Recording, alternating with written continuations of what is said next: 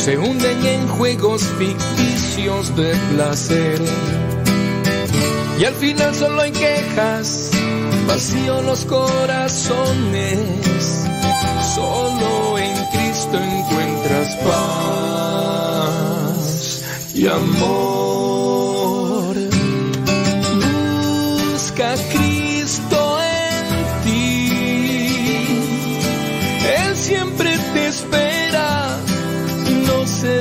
Desespera. Busca a Cristo en ti. Él siempre te ama, aunque no lo ames, Él cree en ti. Aunque tú no creas en Él.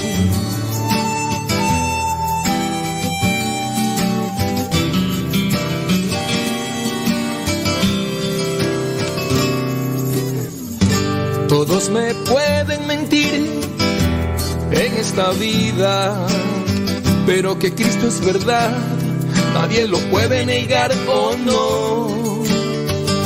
Todo me puede afligir en este mundo, pero que Cristo es mi gozo, en eso no hay discusión o no.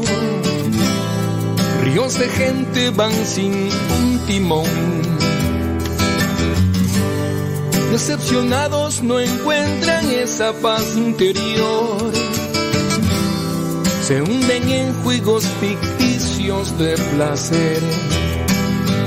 Y al final solo hay quejas, vacío los corazones. Solo en Cristo encuentras paz y amor. Busca Cristo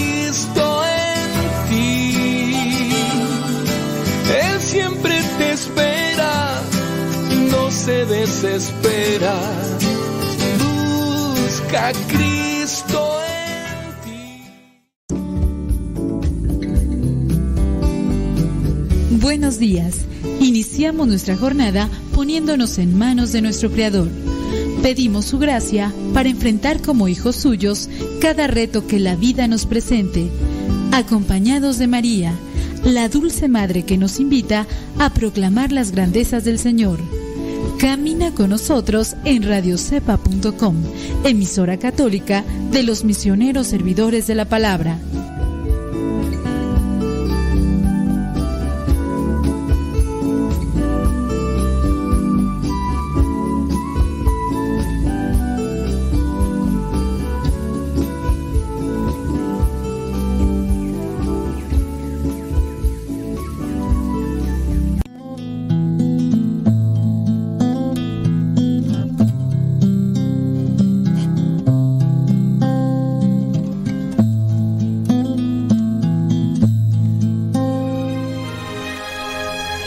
Deja que el Dios de la paz y de la misericordia te acompañe en esta jornada del día y que nuestro corazón esté dispuesto siempre para recibir su gracia, su amor y su perdón.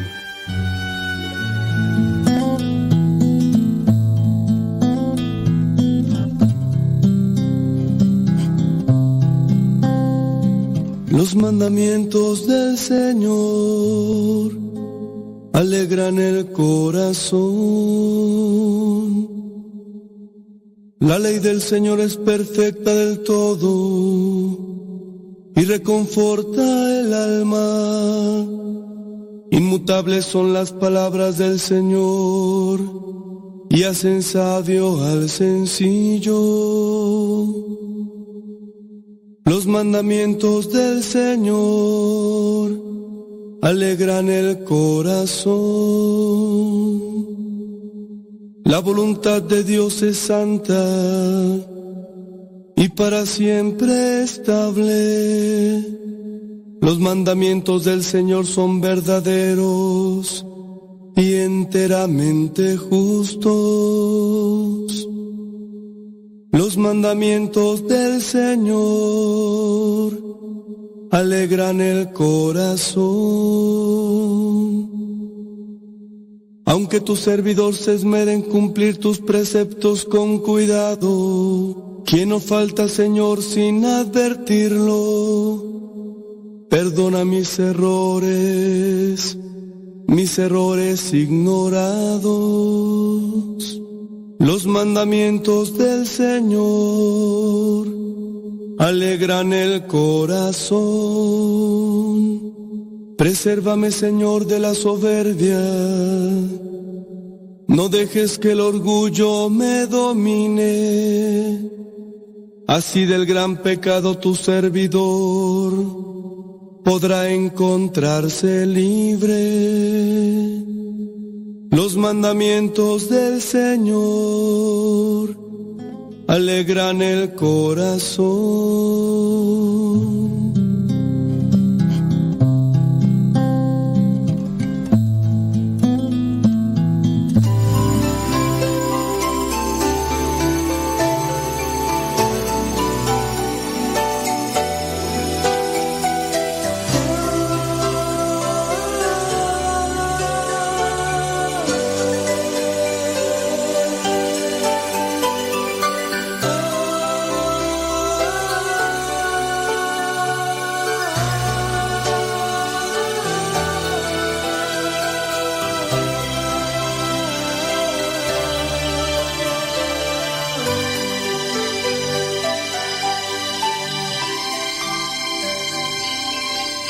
Imaginar que no te quiero es pensar en un mundo que no deseo, es pensar que no existiera, yo por ti daría mi vida entera. Siempre estuviste junto a mí, con alegría en mi niñez y juventud, mi soledad tristeza y desamor, llenándome de amor en plenitud. Tanto amor que yo te diera, no lo puedo ni siquiera imaginar. Pero tengo la esperanza de algún día encontrarte, mamá, y decirte cuánto te. Te saludo con gusto donde quiera que te encuentres y como quiera que te encuentres. Muchas, pero muchas gracias a ti que ya buscas y seleccionas este programa para comenzar el día en este día, miércoles 22 de febrero del 2023. Miércoles 22 de febrero del 2023. Estamos ya iniciando este tiempo de cuaresma con este día mi, mi, mi, mi miércoles miércoles de ceniza, miércoles de ayuno, ayuno parcial, ayuno total. Trata de buscar, reflexionar para qué es el ayuno, porque tenerlo en cuenta como una imposición el ayuno, pues igual hacerlo nada más por hacerlo, mm, no va a servir. No va a servir. Mm, voy a hacer un cambio en mi vida, pero no sé ni para qué, nada más me dijeron que lo hiciera puede tener un cierto tipo de, de indicación, de señalamiento, de cambio, pero pues qué mejor que hacer las cosas con un pleno sentido del por qué las hacemos y para qué las hacemos. Eh, si ustedes tienen preguntas con relación a esta temática, pues es momento de hacerlas ahí a través de la aplicación, sino en nuestras redes sociales. Y pregúntenme, pregúntenme, déjame ver por aquí, saludos, muy bien. Bueno, pues el tiempo de, de cuaresma con relación a este tiempo de, no, este día miércoles de ceniza. La iglesia establece que los católicos debemos de ayunar. ¿Quién no debería de ayunar? Pues los, las personas que están ancianas y que a su vez pudiera perjudicarse su salud, porque hay ancianos, personas ya mayores, que podrían decir, no, yo todavía aguanto, todavía aguanto. Bueno, ahí sí, también las mamás que están enfermas o están amamantando, están embarazadas, también lo que son los, los niños, pues también de, los niños que pudieran entender el por qué. Ojalá y usted también pueda darles, explicar el, el, el por qué el ayunar. Pues los niños podrían ser de 12 años, Pero a veces uno a esa edad, pues hay veces que uno no, no agarra la onda. Hay niños ya muy despiertos, dicen allá en mi rancho, son abusadillos desde chiquillos. Hay otros que les explicas y les explicas y no más nada de nada. Pues para qué decir que los niños, pues hay gente grande tú, gente grande que les explicas y les explicas y también ni siquiera a veces leer, ni siquiera a veces leer. Ya les he mencionado muchas de las cosas que a veces nos pasan a nosotros cuando estamos en misa, cuando estamos en misa dándoles alguna indicación y, no ponen atención. Eh, un, el ejemplo clásico, ayer analizábamos esto. Les dices antes de comenzar la misa, por favor se les invita para que su teléfono lo apaguen o lo pongan en modo silencioso. Por favor, antes de comenzar la celebración, vea su teléfono y póngalo en modo silencioso. Quien escuche este aviso, favor de comunicarlo. Bueno, comienza el padre.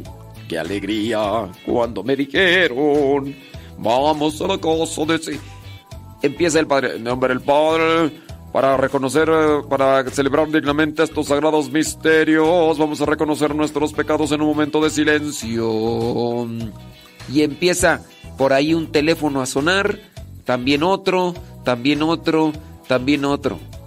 Y con diferentes ritmos o con ringtones o con esas cosas, timbres que les ponen, yo traigo, yo siempre lo traigo en modo silencioso. desde que me dieron a mí un celular, yo nunca le he puesto timbre, no sé por qué, pero a mí no me gusta que esté el timbre. Pero bueno, ok, regresemos al punto. Hay gente que le acabas de decir que ponga su teléfono en modo silencioso y no te hace caso. ¿Por qué? Di por qué. A ver, a ver, Guayumín. Yo quiero que me explique por qué, Guayumín, por qué no. Mira, me acaba de pasar a mí en el apostolado que yo tengo. resulta que yo les mando el evangelio a las personas por WhatsApp.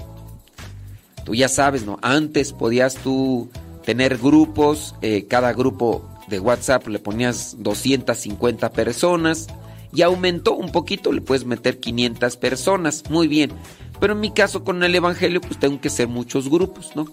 Entonces hay una nueva modalidad. Hay grupos que se les llaman comunidades, entonces esos grupos pueden entrar más de 2000. Y yo digo, a ver, o tengo muchos grupos de 500 o tengo grupos de 2000. ¿Qué me conviene más? Ah, los, los de 2000, ¿no? Aunque dicen que esos de 2000 son de 5000, pero a mí nada más me da chance meter 2000. Y les estoy mandando mensajes. Ya no voy a mandar el evangelio por este grupo. Lo voy a mandar por este otro. Dele clic en el siguiente link para que se vaya al otro grupo y se una. Pues no se los, los metí a la fuerza al, otro grupo porque tenía la forma de hacerlo. Esos, los otros grupos que tenían los incluí en este de 2000 y que les digo, no se salgan, este es el nuevo grupo donde voy a mandar el evangelio. Que se empieza a hacer una salidera. Haz de cuenta que les dije, sálganse porque aquí está el diablo. Y... Bueno, esto pasó hace dos días. Después ayer y hoy mismo, ahorita están llegando los mensajes. ¿Por qué no me manda el Evangelio? Es que ya les dije que eh, el Evangelio lo va a mandar por este otro grupo. Les mandé un escrito. Pues yo no lo vi. Ahí está en el grupo. Pues no es cierto, a mí no me lo mandó. Ay, Dios mío ¿Por qué no entendemos? ¿Por qué no entendemos? Les explico uno en misa. Pasaba con la comunión. Aquí con lo de la pandemia, ya ves, la iglesia permite en este caso que se reciba en la mano. Bueno, pues por todo por la cuestión de, tú sabes. Eh, entonces se les dice cómo hay que poner la mano izquierda y bli, bli, bli, bli. Haz de cuenta que les decía, no hagan todo lo que les estoy diciendo, eh. No digo, no digo el 100%, pero sí a veces un 80% están atentos y un 20% eh, a veces 30%, quién sabe dónde traen la cabeza, pero les estás diciendo algo tan sencillo, ni siquiera es una plática de una hora, apréndanse esta plática de una hora y ustedes tienen que llevar, ¿por qué? Miren, si estas personas que les estás diciendo el celular. Pónganlo en modo silencioso. No entienden. ¿Tú crees, pienso, tú crees que tendrán la capacidad, la facultad de hacerle entender a un niño cosas como por ejemplo el ayuno? ¿Por qué no, no vamos a tener la capacidad? Porque andamos todos distraídos, andamos todos eh, desconectados, desinteresados. Porque a veces le ponemos atención a lo que nos interesa. Este mismo programa, si les interesa, ahí estarán poniendo atención. Si no les interesa, pues bueno, yo sé que algunos de ustedes andan manejando, andan trabajando y todo lo demás, pero bueno, comenzamos tiempo de cuaresma. Ojalá pongamos atención en la observancia que le estamos dando. Comienza la cuaresma, vamos a comenzar con un ayuno. Si tienen preguntas con relación al ayuno y otras cosas más, momento de hacerlas antes de que le eche algo a la tripa. Y si ya le echó algo a la tripa, dígame y ahorita a ver qué hacemos. Para ser feliz viviendo. Por ti dejé todo, no me queda nada. Hoy tengo más nada. Bueno, mándenos sus mensajitos a través del Telegram, arroba cabina radio sepa, arroba cabina radio sepa. Ay. Este, por ejemplo, a Heriberto, que me manda mensajes por Telegram, me manda mensajes por Telegram, pero por el canal del Evangelio, y le digo, Heriberto, Heriberto, el, el, el canal, el canal de... El canal de, de- de- del- para los mensajes es arroba cabina radio sepa. Y haz de cuenta que le digo, no, mándamelo por acá, por, por el de el del Evangelio. Haz de cuenta. Heriberto. Ay, Heriberto. Ayer, por ejemplo, me decía, padre, mándale saludos a mi niña, la de los tenis mágicos. Le digo, Heriberto, es que me tienes que mandar, me tienes que mandar el mensaje al Telegram de arroba cabina radio sepa para poderlo ver porque ese es el ese es el Telegram que tengo abierto para ahí mirar todos los mensajes que llegan en el programa. Y haz de cuenta que le digo a Heriberto Heriberto no me hagas caso estoy loco tú síguemelo mandando por donde tú quieras Heriberto hazme caso ay Guayumín ¿qué, tra- qué transita por tus venas ahí en la, en la en Telegram arroba cabina y haz de cuenta que no, no, no, no, no agarra la onda. Ay, Heriberto. Y sí, déjame. ¿Dónde está? Mira, ¿dónde está? ¿Dónde estás? ¿Dónde estás? Ti- no. Y ya le puse la dirección a Heriberto, pero. Ay, Dios. Es que no sabía. Te estoy explicando, muchacho. Este, ¿qué les iba a decir? ¿Qué les iba a decir? Ah, ya, por fin. ah, Por fin, hasta que me hace caso. A ver, Guayumín, ¿por qué, ¿por qué no hace caso la gente?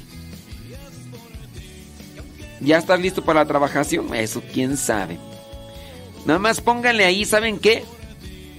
Pónganle allí cuando manden el mensaje por el Telegram, pónganle pregunta y ya lo demás, ¿ok? Sí, y ahorita voy a ir checando por ahí porque ya ahí están los saludos. Que buen día, feliz miércoles, este, hola, eh, yo sé que no va a leer mi mensaje y mensajes y comentarios así, entonces... Entonces, hagan sus preguntas con relación... No supe en dónde, padre. Ah, Naye. Ay, Naye. Ay, Nayeli. Traes puro sueño, Nayeli. Traes puro sueño. Pensé que era Heriberto. Saludos a los chiquillos y a las chiquillas. A la de los tenis mágicos. Son mis tenis mágicos. Viejos pero rápidos. Bueno, estoy checando ahí el Facebook. Puro saludo. No hay preguntas. Me imagino que tienen todo, pero todo claro. Ey. Dice, si de veras mandó un montón de mensajes. Sí, mandé un montón de mensajes. Dice, padre, me encompas sus oraciones. ¿Me encompas? ¿Qué es me encompas? A ver si nos ponen ahí más clarito que me encompas, me encompas, ¿qué de qué Wiki, wiki, wiki, wiki. Porque recordarlo otra vez. Ya cruzaste el río, ya pasaste lo peor. Mira que al final te espera lo mejor. Vive, oh vive. No te detengas otra vez ese principio. Por algo te tocó vivir. Eres el milagro, no lo dudes, anda y hazlo. Muchos esperarán que entregues lo mejor. Mira a tu alrededor, no todo está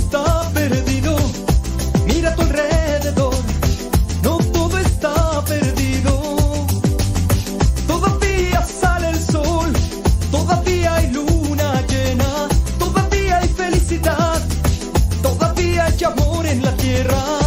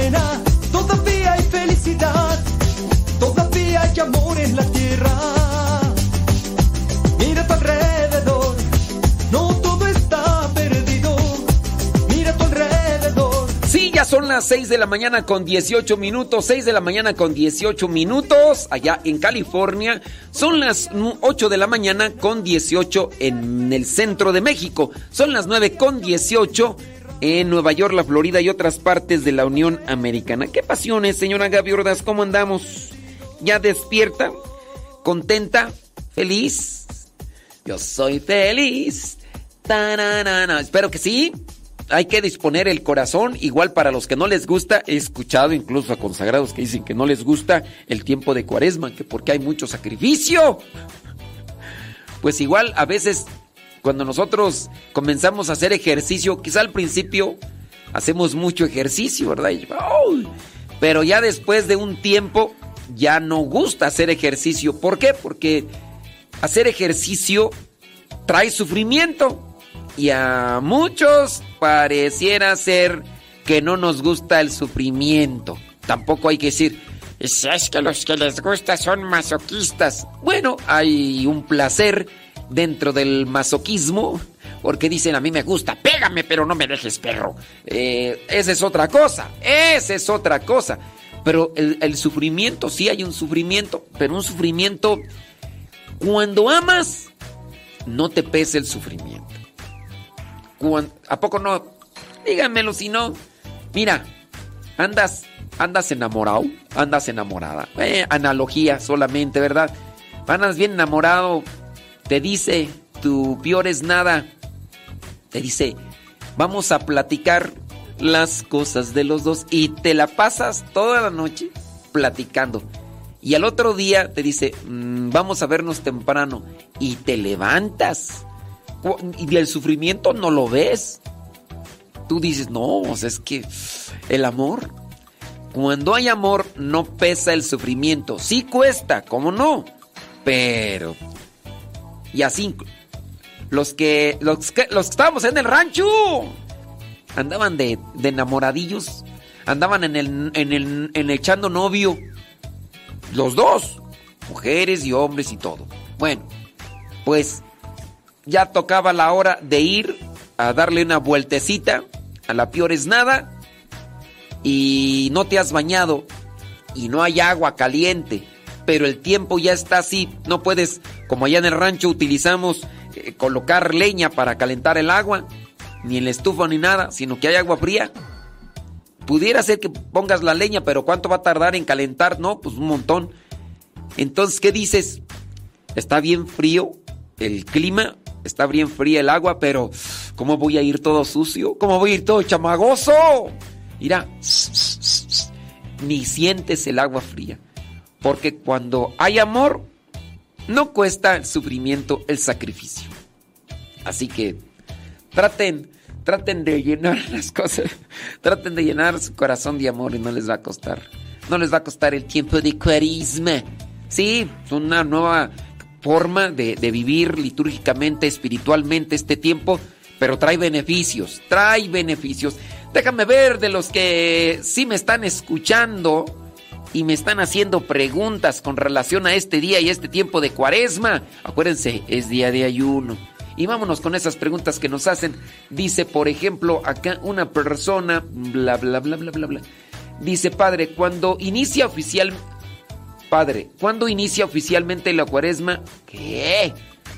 Cuando inicia oficialmente la cuaresma, si me pudiera decir, porque mi esposo me dice que hoy empieza, que hoy es un día de preparación para el viernes que comienza la cuaresma. Dile a tu esposo que trae puro sueño.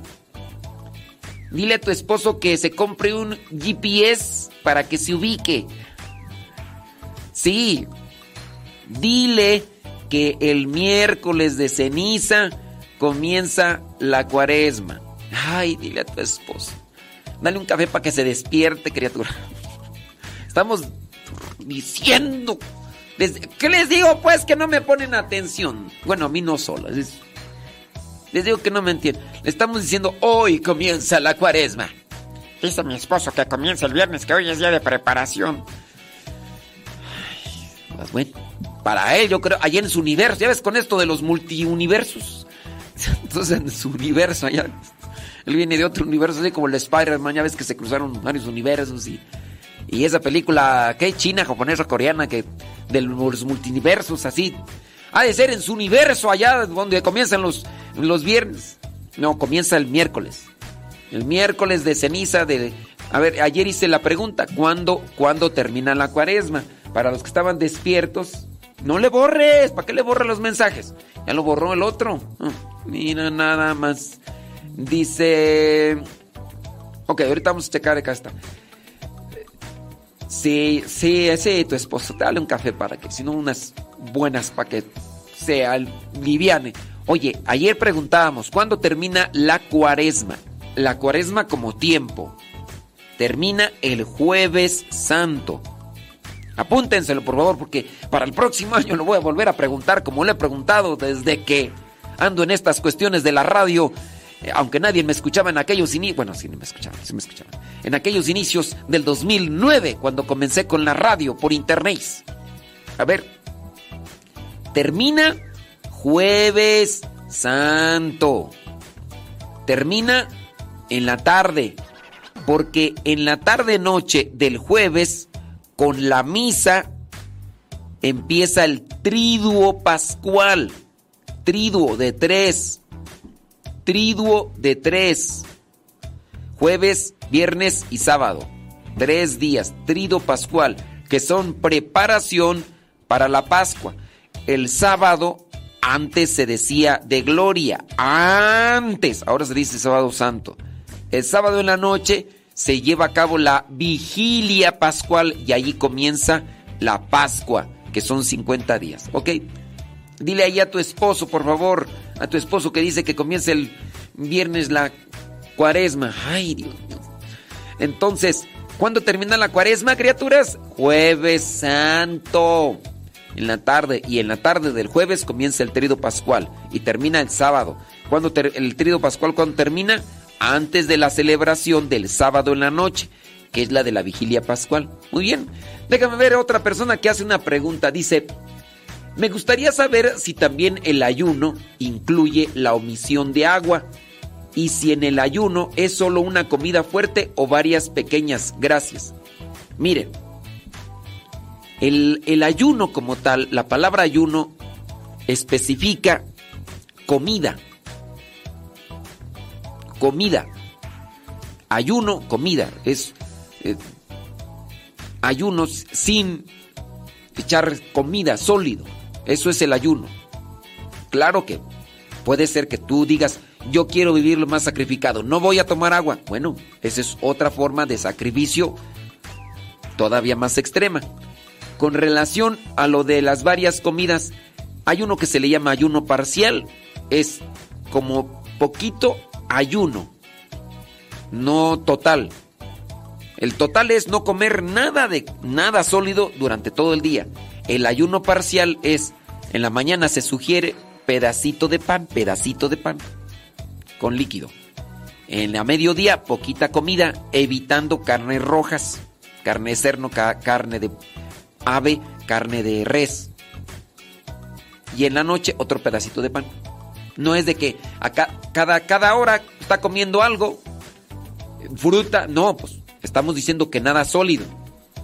Fruta, tampoco este, galletas, no, no estoy comiendo, pero ahí tengo una caja de galletas, ya te la acabaste. Pues es que dijeron que no comiéramos nada, pero podemos comernos una galleta, pero no cada 10 minutos.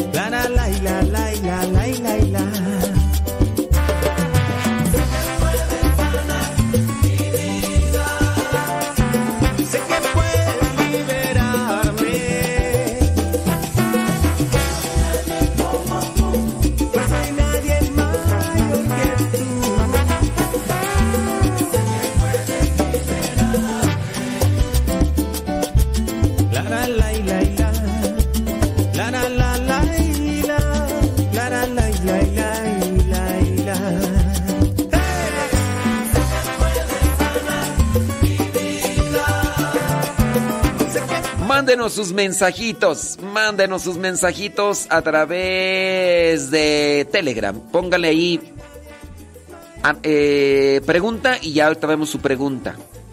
Sí, miren, la palabra ayuno refiere eso. No comer. Déjame buscar la etimología, hombre, pues para qué. Es que ay, uno tiene que ir ya con. Pero aún cuando en el diccionario diga una cosa, nosotros ya, etimología de ayuno.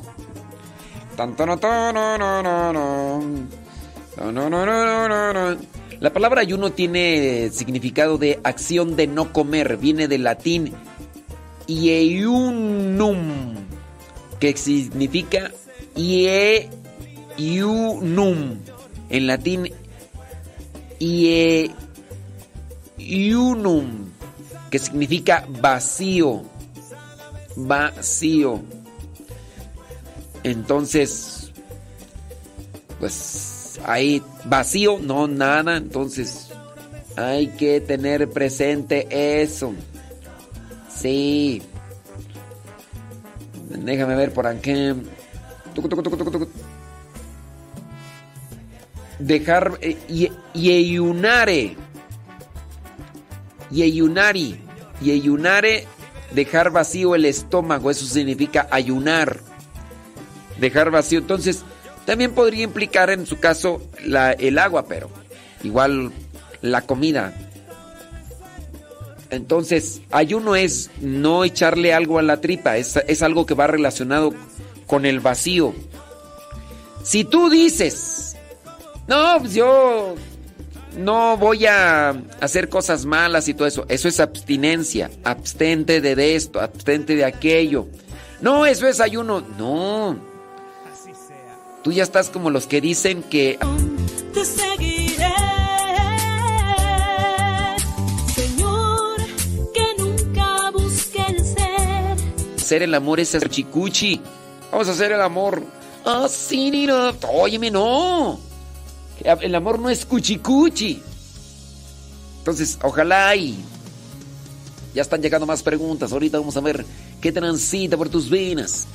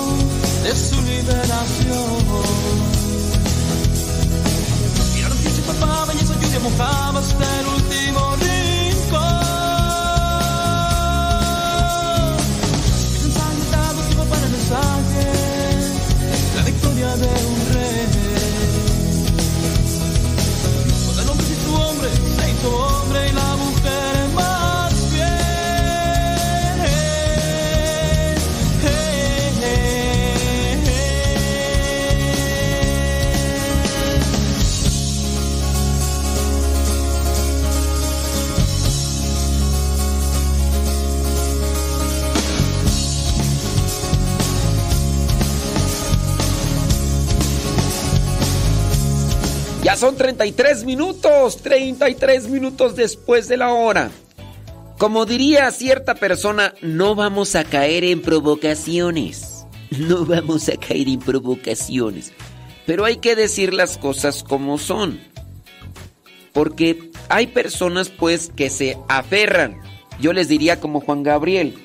No te aferres a un imposible. Yo les digo, la palabra ayuno etimológicamente significa vacío, vacío el estómago. Eso es, entonces, ayunar es no echarle nada de comida y también puede incluir la bebida, pero no echarle nada de comida al estómago. No, es que a mí el padre fulano de tal me dijo que, que ayunar eh, pues mejor que ayunemos de malas acciones, que ayunemos de malas palabras. Eso no es ayuno. Eso sí es una forma, sí, de sacrificarse, de mortificarse, porque amarras tu lengua. Pero eso se le llama abstinencia. Abstente de andar de boca. Abstente de andar de grosero.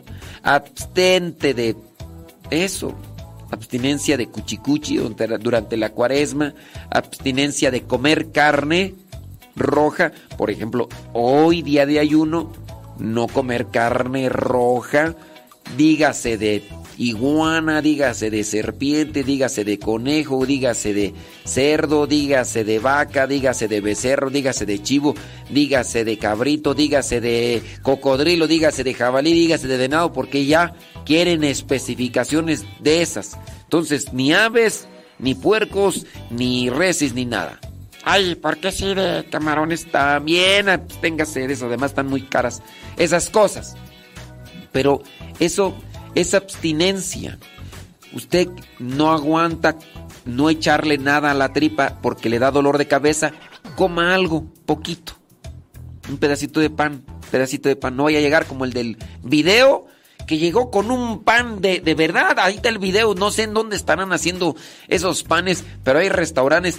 unas tazas que parecen así unos, unos copones de fruta y, llegan y, con un pan de veras. ya he visto, hasta tengo ya el video. Así con un pan del tamaño de una almohada y, llegan y lo meten a la taza y el señor ahí comiendo. Yo digo, bueno, y si hay eh, un restaurante donde, donde hacen eso, para que digan, pues es que el padre nos dijo que me podía comer un pan en la mañana. y una taza, una taza de té, entonces, oh, pues, solo dijo que podíamos comer un pan, ¿no? Entonces un pan como del tamaño de una almohada.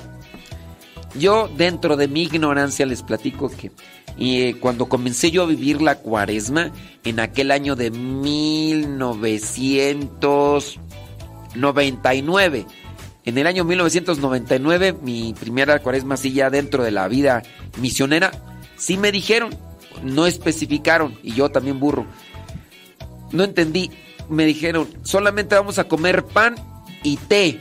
Entonces fueron y ahí ante el árbol de naranja, cortaron unas hojas, hicieron té, órale y pusieron pan. Para eso aquí había un hermano que sabía hacer pan. Hicieron unos trozos así de pan, ¿no? Y dijeron, pues nada más pan. Pues bueno, yo agarraba un pedazo. Pues cabo, dijeron que iba a ser ayuno, que nada más íbamos a comer pan y té. Y yo me atasqué de pan y pues ya además después entendí que tuve que haber agarrado solamente un pedacito. Y es que si no estamos acostumbrados a hacer ayunos, nos puede ir muy mal en la salud. Hay personas que constantemente me dicen, padre, es que acá me están recomendando hacer un ayuno de 40 días con pan y agua.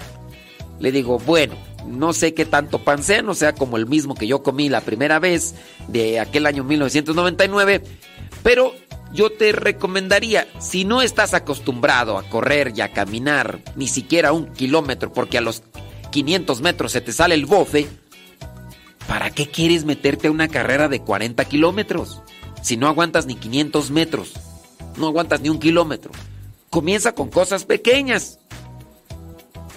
Bueno, a menos de que te quieras tú aventar esos 40 días de ayuno y después te enfermes, te dé un hígado graso, te dé otras cosas que pudieran resultar, porque a lo mejor también tu sistema de alimentación no es muy bueno, entonces desajustas tu alimentación con ese ayuno y se te disparan o se te desacomodan todas las cosas que ya traías de por sí mal acomodadas.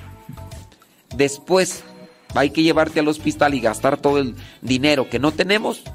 Después hay que ponerte ahí suero y hay que estarte atendiendo como si fueras un niño chiquito. Digo, eso es lo que quieres. También hay que hacer hay que hacer ayunos sacrificados, ciertamente, de 40 días, pero háganlo con una buena dirección y un buen acompañamiento y también incluso con un cierto tipo de preparación eh, médica. No nada más avienten así lo de... No, es que Dios es muy grande. Sí, es muy Dios muy grande y te dio un cerebro para que lo utilices, criatura. Dios es tan grande que ese cerebro que te dio, a veces nada más lo traemos de adorno. No leemos las pequeñas indicaciones, no leemos esto. Pues, ¿cómo? Yo tengo fe. Eso se llama fideísmo. Eso se llama fideísmo. Y no hay que caer en eso de yo tengo fe. Me voy a aventar desde un avión porque yo creo que Dios me va a salvar. Porque yo tengo mucha fe de que Dios. No. Hay que también trabajar con la cabeza porque para eso no la Dios y no. ¿Qué? Nada más así para que no se mirara tan feo el puro tronco o qué? hay que trabajar. Déjame ir con preguntas porque ya me estoy desviando. No te desvíes, criatura. Dice por acá. Dice, ah, con relación a lo de... Dice, con relación a lo que me preguntaban de los, de los alimentos. ¿Se puede hacer el ayuno comiendo diferentes momentos del día? No, pues nomás en la mañana. Algo así pequeño, ligero. Pan integral o pan blanco. Quieras. Pan de azúcar. de azúcar color roja o azúcar color azul. Y ahí estamos ya. Se puede tomar jugo, se puede tomar café, se puede tomar té, se puede tomar agua, agua oxigenada o haga agua, agua este, ¿cómo le llaman la otra? El agua mineral, agua mineral. Agua de sabor o agua simple. Agua este con A veces ya entramos en ese tipo de cosas que no. Bueno, ya son 40 minutos. Háganos las preguntas. Y vámonos a una pequeñita pausa.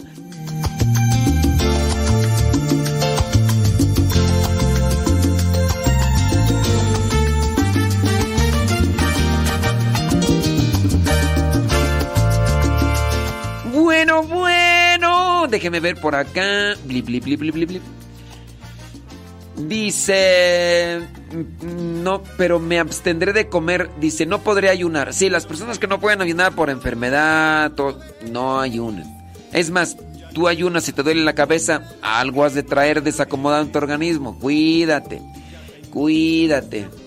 Dice, bli, bli, bli, bli, bli, bli. Pregunta, ¿la Semana Santa cambia de fecha por el año lunar? Sí.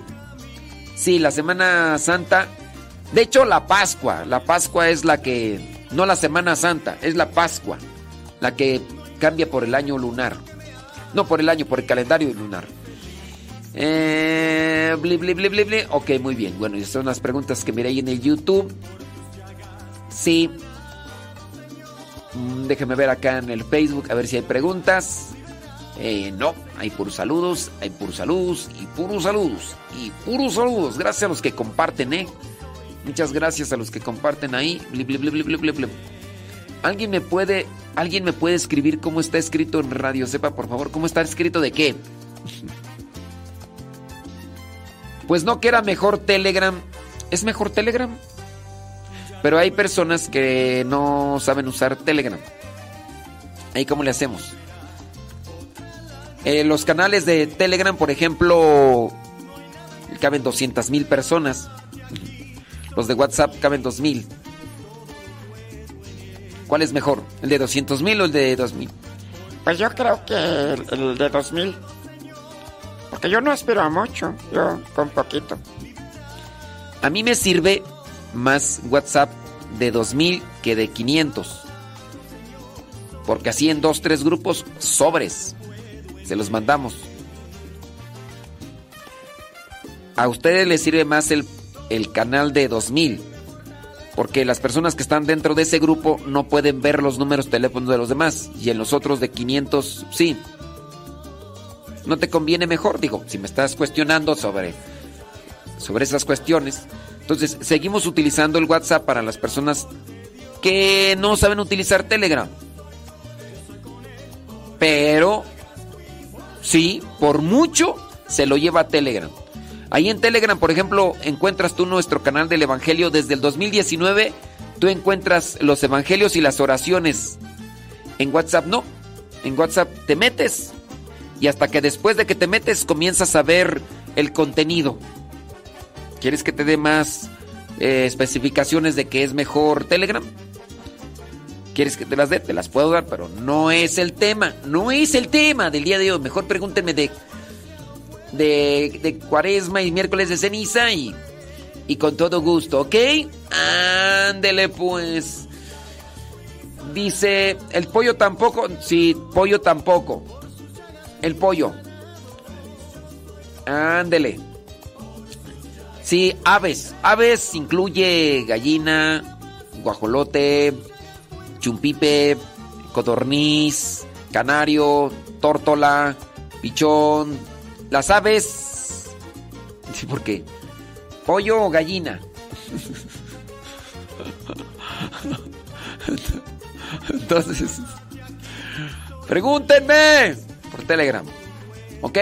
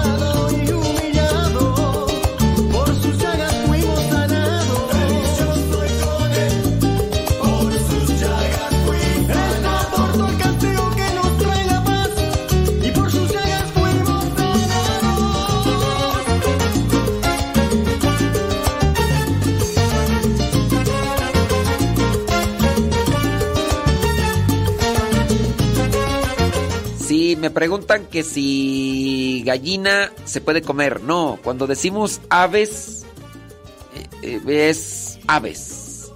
Aves. Todo, ¿ok? Dicen que si gallina de corral o gallina de granja.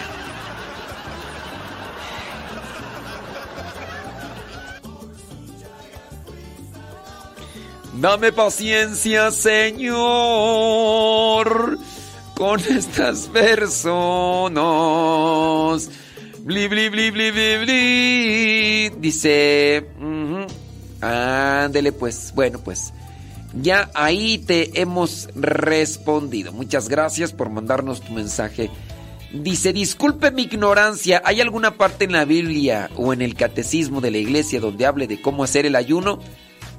Mm, sí, en el catecismo. Puedes buscar el catecismo ayuno y ahí te van a aparecer todos los números, porque si me los preguntas, que si me lo sé de memoria, no me lo sé de memoria. Puedo ir a buscar el catecismo y ya, pero sí. En, en la Biblia habla también que uno debe de sacrificarse y uno debe de ayunar. En diferentes libros se habla principalmente en el Antiguo Testamento. Y de hecho, en el Antiguo Testamento, ¿en qué libro es tú? En el de Isaías, y eso porque lo leí ahorita en la mañana, lo recé, lo medité en la mañana. En el libro de Isaías, el profeta Isaías y otros profetas, Oseas, mm, no, no recuerdo si Jeremías, pero varios profetas hacen un fuerte reclamo al pueblo de Israel porque ayunaban, sí, ponían su cara de tristes, de, complicados, pero a su vez no hacían cosas buenas. No respetaban el día del ayuno como día de silencio, de oración, meditación. Y dice el profeta Isaías, ese día se la pasan ustedes peleando, se la pasan cometiendo injusticias, el ayuno debe tener una repercusión en nuestras vidas en el sentido espiritual. Entonces, uno tiene también que mirar, ¿para qué ayunar? Bueno, pues para crecer espiritualmente, ser mejor persona, ser más eh, entregado, tener más voluntad, tener más fuerza de voluntad. Ayunas, pero no controlas tu temperamento.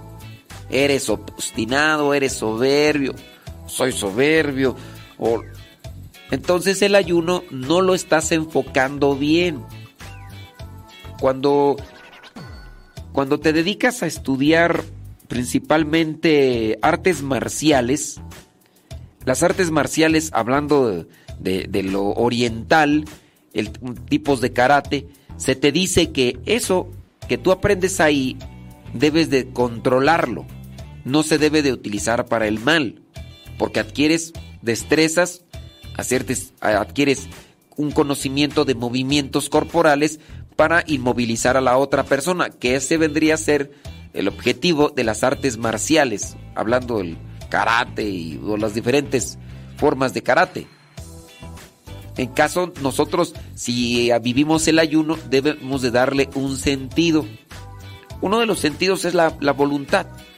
Si tú no eres capaz de no comer el día de hoy porque la panza es primero, ay, es que no, puedo controlar el hambre. Bueno, difícilmente podrás controlar otras cosas que en tu cuerpo están, que te dominan y que te llevan a cosas que son pecado. Dígase de las malas palabras. Ah, es que ya no puedo decir malas palabras. No tienes voluntad. Dígase de las personas desesperadas, intolerantes, enojonas. Y estamos hablando de grados extremos, ¿eh? donde se ofende, donde se humilla, se pisotea. ¿Por qué gritas? No hay necesidad de que estés grite y grite. No hay necesidad de que me estés insultando. ¿Por qué me maltratas? Ay, perdóname, es que así soy. Ay, perdóname, es que ya no me controlo. Bien, te harían falta unas buenas este, días de ayuno, de penitencia. Porque si no te controlas ahí. Dice por acá, bli, bli, bli, pregunta. A ver, dice una pregunta. Dice, ¿no se debe hacer cuchicuchi en la cuaresma? Volvemos. no hay una lista donde se diga qué se debe hacer y qué no se debe hacer de forma específica. Hablando del ayuno, que es la forma penitencial, eso del cuchicuchi no está establecido. Peca si haces cuchicuchi, dependiendo. Si estás casado, no. Si lo haces a fuerzas, sí. Si, si lo haces fuera del matrimonio, sí. Ahí sí. Pero no, o sea, no, no caigamos en esas cuestiones de que si es pecado hacer cuchicuchi. Yo se los presento a algunos de ustedes que que el que, que, no lo hagan, digo, pues como una forma, pero dicen, ay no, ¿cómo voy a aguantar yo? Ay no, aguantarme 40 días hasta aquí. Ay no, quíteme la comida mejor, padre, pero es... Eso ya se llama adicción. Pero sí, le quitaron la comida y anda bien enojado. Le quitaron el cuchicuchi y anda bien enojado. No puedes vivir sin cuchicuchi, entonces ya eso es adicción. En puedes vivir. Pero bueno, déjame. Dice una persona por acá, eh, padre, ¿qué le puedo decir a mi hermana que dice que para que, que para qué vamos a visitarlos al cementerio? Eh, si ya no están ahí. Bueno, mm, si es cierto, ya no están ahí. Los seres, eh, las almas ya no están ahí. Entonces, ¿para qué vas al cementerio? Pues solamente vas porque ahí hay un recuerdo, ¿no? Hay un recuerdo, están las cenizas, están... Solamente es un recuerdo. Yo voy a donde puedo tener un recuerdo de alguien. Tu hermana no quiere tener ningún recuerdo. Bueno, pues esa es cosa de ella, ¿no? Y pues, ¿qué le podemos decir? ¿Qué le podemos decir? Dice, padre, más sacrificio sería... ¿A poco? A, eso sí ya no lo menciono porque eso sí ya no está bien. Ok, ya mejor. Dice... Eh, lo escucho, por favor de recomendarnos algunas películas que nos ayuden para reflexionar en Cuaresma, La Pasión de Cristo. Ah, con que veas esa, no hombre, ya te va a ir muy bien. Sí, es, esa es la que yo podría recomendar así de... Bueno, la otra que también podría recomendar es la de mm, Jesucristo, Jesús de Nazaret de, de Franco Sefirelli. Esas dos.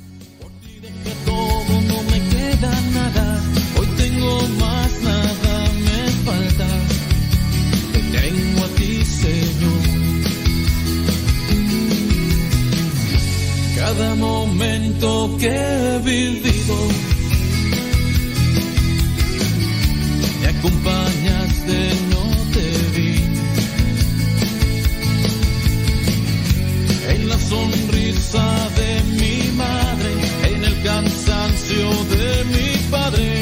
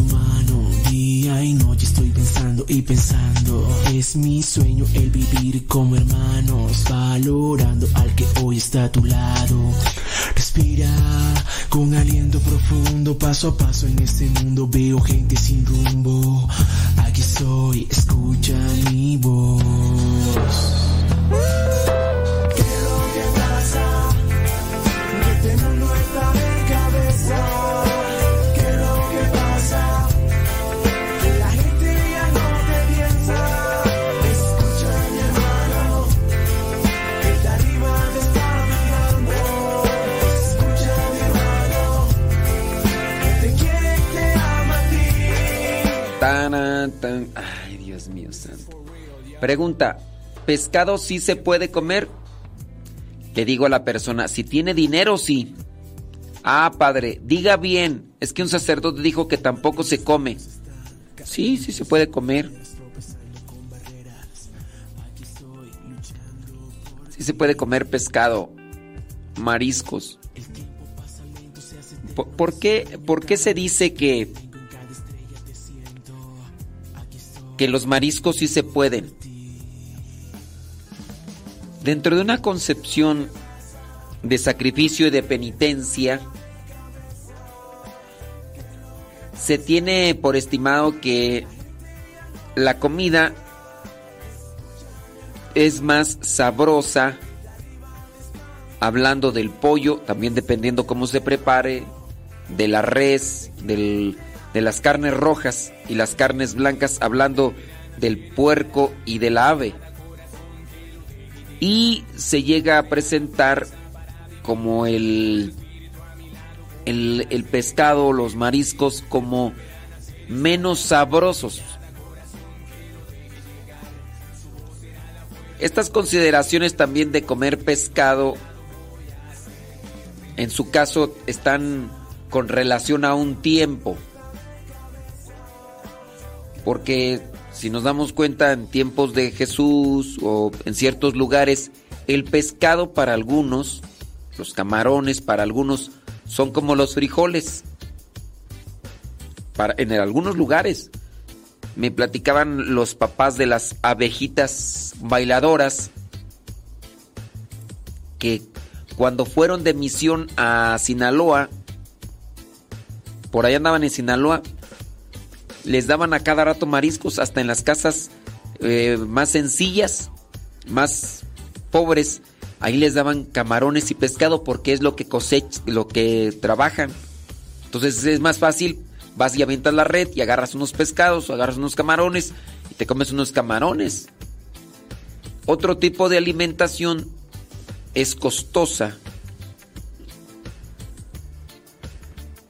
Entonces creo que no es conveniente apegarnos a una estructura solamente de qué comer en su caso de pescado, marisco, porque es que la iglesia dice que tenemos que comer marisco, pero no tenemos dinero, pero no, es que la iglesia dice que tenemos que comer marisco. No, la iglesia no dice que tiene que comer mariscos.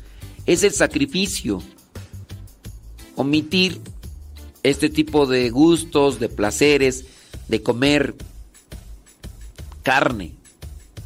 Para muchos la carne es sustancial, indispensable. No pueden comer si no hay carne.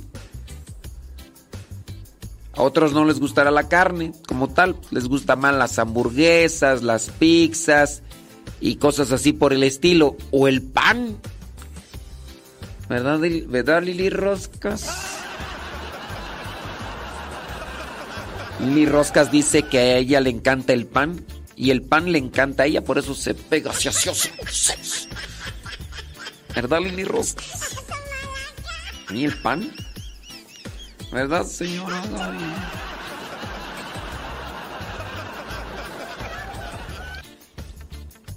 Sí, sí, sí. Entonces, es, es, la, es, es el sacrificio, es la mortificación. Porque, pues, pues tú dices, no, pues es que me dijeron que no coma pollo, pero me dijeron que comiera pescado, está bien caro el pescado. Ah, pero es que tengo que comerlo. No. Entonces, es, es el sacrificio. Para los que quieran llevar el día de hoy un ayuno parcial, es un poquito de comida ¿Qué pueden comer? No sé, frijolitos, tortillitas, ya. Alguien ayer me comentaba que estaba preparando, ¿qué era? Papas con con chiles. Ey, puede prepararse algo así. Tortitas de papa, arroz. Ay, eso no llena, yo un pedazo de carne. ay.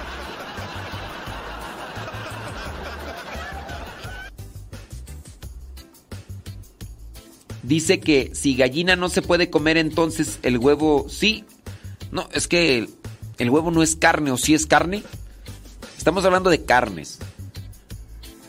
Pero es que el, el huevo va a ser una gallina. Pero el huevo no es carne. El huevo no es carne. Eh, Si, si es que, por ejemplo, a la, si es que quieren hacer un ayuno parcial y quieren comer algo a, la, a mediodía, puede comer huevo. Puede. Sí. Déjame ver por acá quién más hace cana. Ay, Dios mío, deja, deja decirle. Ya le respondimos tu pregunta para la persona que nos hacía este cuestionamiento.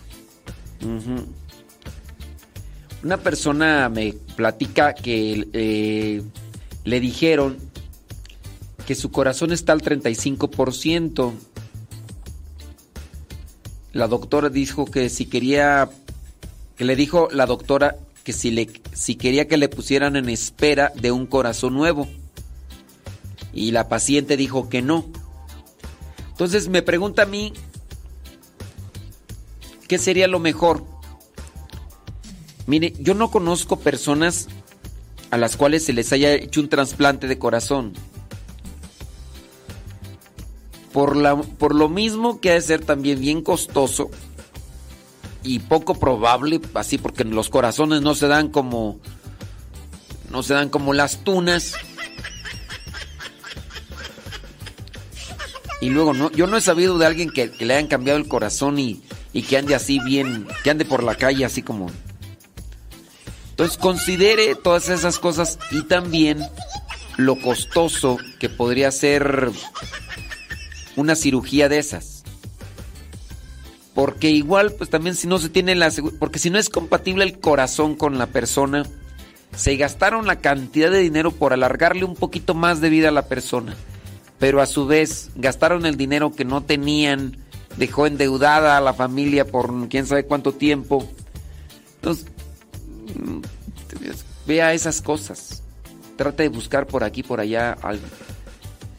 Dice, ¿es verdad que durante la cuaresma no se deben de usar ningún instrumento musical durante los cantos de la misa? Sí. Ahorita podemos irnos acá. Déjenme ver. mm,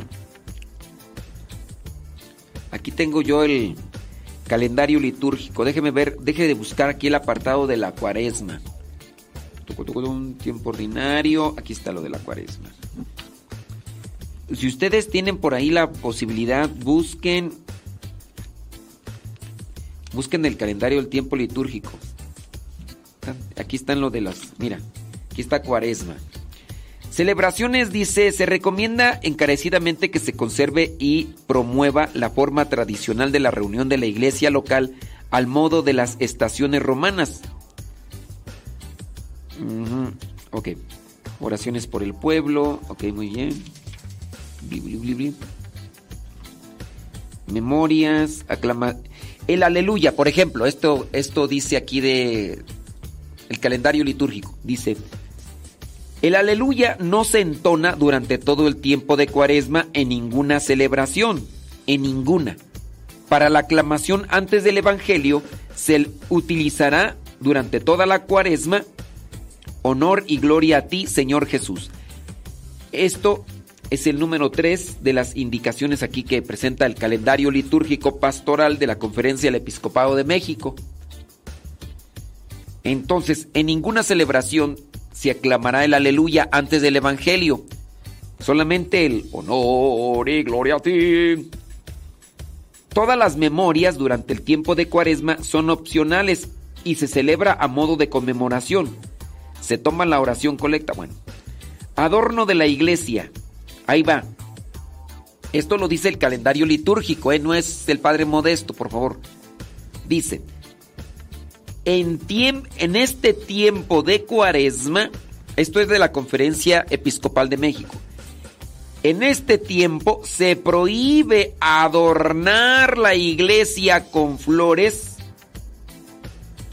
Sin embargo, se exceptúan el domingo de la Tere, cuando se puede vestir de rosa, el cuarto domingo de cuaresma, y las solemnidades y las fiestas. Hay que revisar entonces el calendario para saber cuáles solemnidades y cuáles fiestas dentro del tiempo de cuaresma. Se prohíbe adornar la iglesia con flores. Durante el tiempo de cuaresma no deben de ponerse flores. ¿Ok? Vámonos con relación a la música. En este tiempo litúrgico, los instrumentos me- musicales se permiten solo, solo para acompañar el canto. Sin embargo, se exceptúan el domingo de la Tere, las solemnidades y las fiestas. Es decir, que se pudiera utilizar un ritmo, un instrumento musical para acompañar la misa, pero solamente así como que para guiar, guiar. No es que así, como hay lugares donde se escucha a veces más la música que, que nada, ¿no? Hay una batería, un teclado. En tiempo de cuaresma, déjese a un lado los instrumentos musicales y en su caso si se utiliza uno que solamente sea para guiar, guiar así.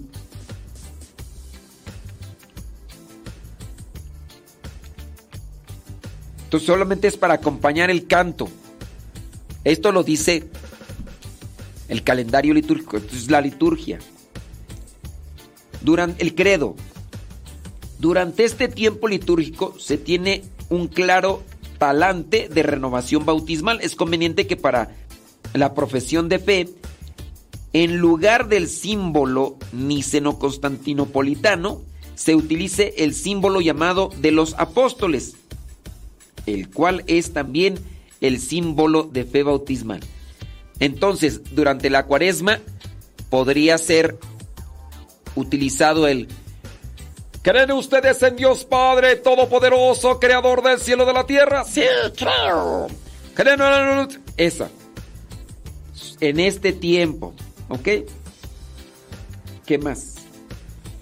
Las normas vigentes para el ayuno y la abstinencia son miércoles de ceniza, viernes santo. Ustedes lo pueden ver ahí en Constitución Apostólica Penitenciaria número 2, parágrafo 1, 2 y 3. ¿Qué paso tan chévere? ¿Qué paso tan chévere? Días de abstinencia, es decir, no carne roja, aves, no carnes. Miércoles de ceniza, viernes santo y todos los viernes de cuaresma. Entonces, no solamente aplique el ayuno miércoles, miércoles de ceniza, sino también la abstinencia de carne, sol raíz. Ley de ayuno. Obliga a hacer una única comida durante la jornada, pudiendo tomar un poco de alimento en la mañana y al atardecer, cumpliendo la abstinencia. Obliga a hacer una única comida durante la jornada, pudiendo tomar un poco de alimento. Esto sería como el ayuno parcial.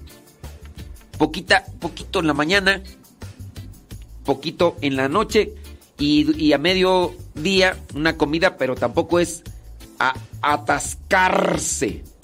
Atascarse. La ley de abstinencia, vámonos. Prohíbe el consumo de carne de animales que tienen la capacidad de regular su temperatura corporal, es decir, animales de sangre caliente.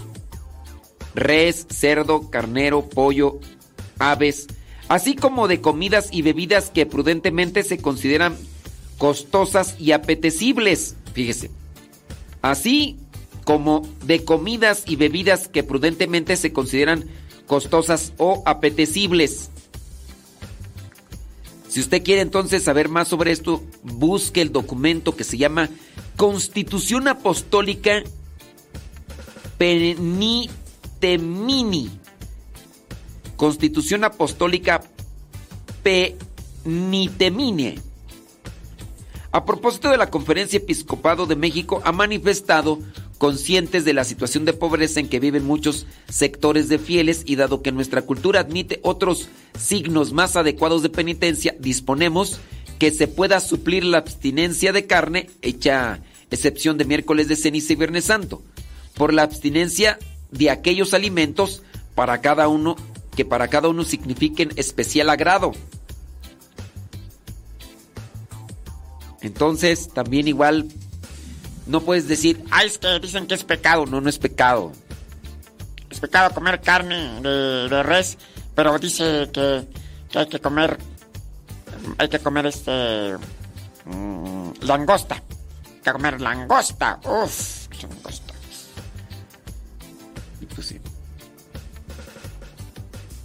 Imposición de la ceniza. Según el espíritu que la guió al Concilio Vaticano, evitó entrar en detalles acerca de la modalidad del gesto de ceniza, dejando gran apertura a la elección y la oportunidad de una u otra forma. Solo el ceremonial de los obispos parece suponer al menos para el clero que la ceniza se imponga sobre la cabeza de quienes la recibían en la zona de la tonsura. No obstante, es importante recordar que la ceniza no es un signo para mostrar, para que lo vea la gente. Se trata más bien de que no sepa tu mano izquierda lo que hace la derecha, de manera que entres en tu cuarto, cierres la puerta. Pero para no entrar en polémicas, en México dice, da esa opción para que se ponga la ceniza donde guste. No, no donde guste, no. Por lo tanto, la ceniza será conveniente imponerla, sería conveniente imponerla de preferencia en la cabeza, montar la chirimoya, montar la coronilla, pero nada impide que se imponga en la frente. Normalmente se hace trazando con el pulgar una cruz mientras se dice, conviértete y cree en el Evangelio. O recuerda que eres polvo y el polvo te has de volver. Lo que se debe evitar es el uso de sellos o cualquier otro dispositivo en este sentido, pues se falsea el signo para volverlo algo simplemente estético para ser mostrado y lucido. Bueno, pues aquí está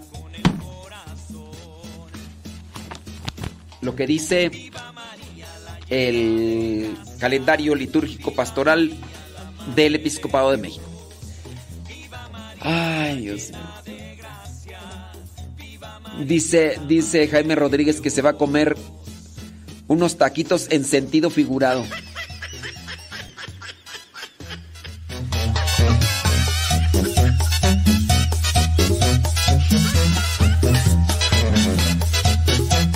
Preguntan que si en tiempo de cuaresma se deja de utilizar el turiferario. Pues no es en sí el turiferario usarlo o no usarlo, más bien es la cuestión de el incienso. El incienso, recuerden que tiene una tónica de solemnidad. Entonces, durante Cuaresma, como todo se vive más austero, como todo se vive de una forma más penitencial, no se debe de usar el incienso, no tanto el turiferario, porque el turiferario al final de cuentas es el con el que se echa incienso, pero si no hay turiferarios a lo mejor se podría utilizar otra cosa, ¿no? Pero es más bien el incienso.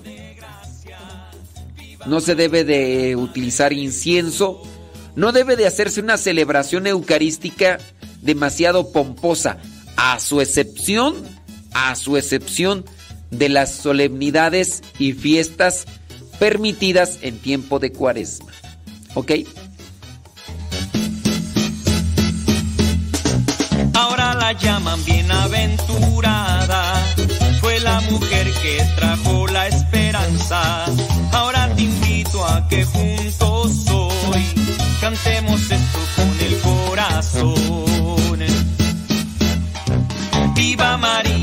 De gracia. Viva María, la Madre de Dios. Viva María, la llena de gracia. Viva María, la Madre de Dios. Viva María, la llena de gracia.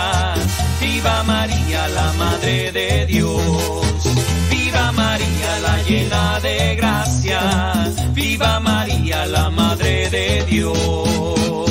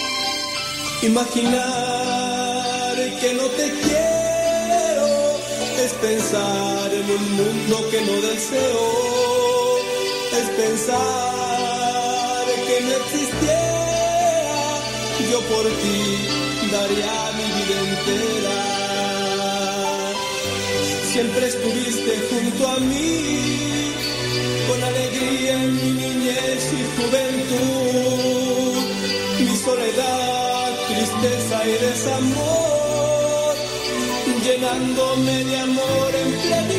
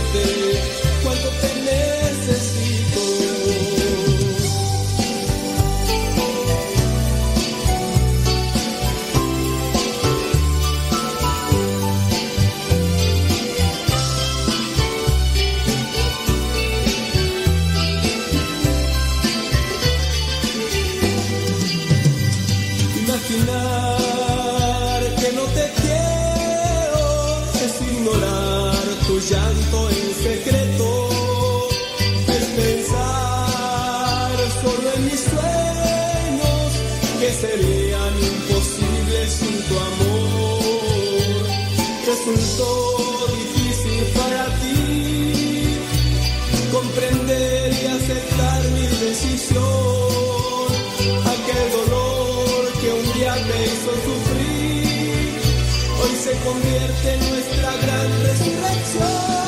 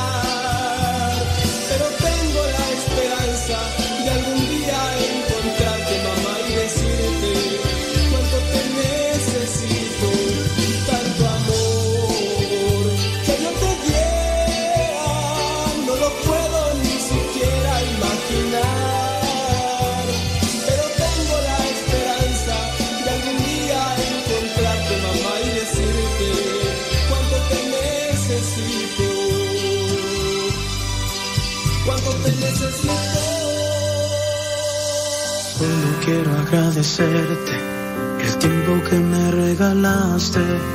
Cuando todo creía perdido me enseñaste lo que es el amor. Entraste a mis pensamientos tocaste a mi corazón, hiciste realidad mis sueños, sin ti ya no sabría quién soy.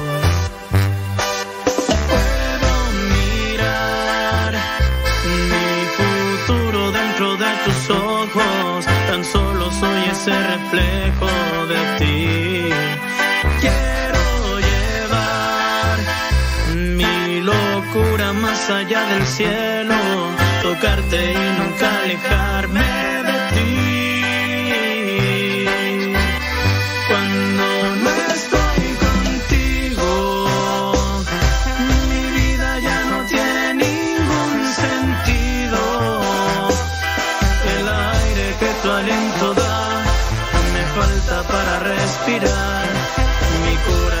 sigue latiendo, más sin ti yo siento que me estoy muriendo.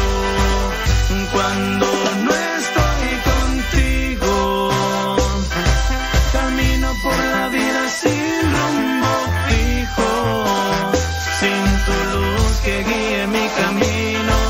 No sé qué pasará conmigo, seguir ya no sería una opción. Mi alma moriría de frío.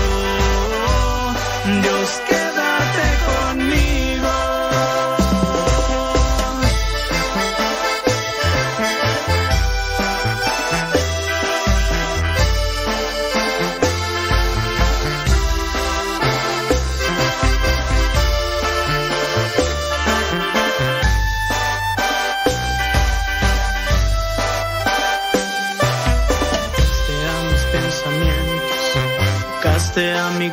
corazón, hiciste realidad mis sueños, sin ti ya no sabría quién soy.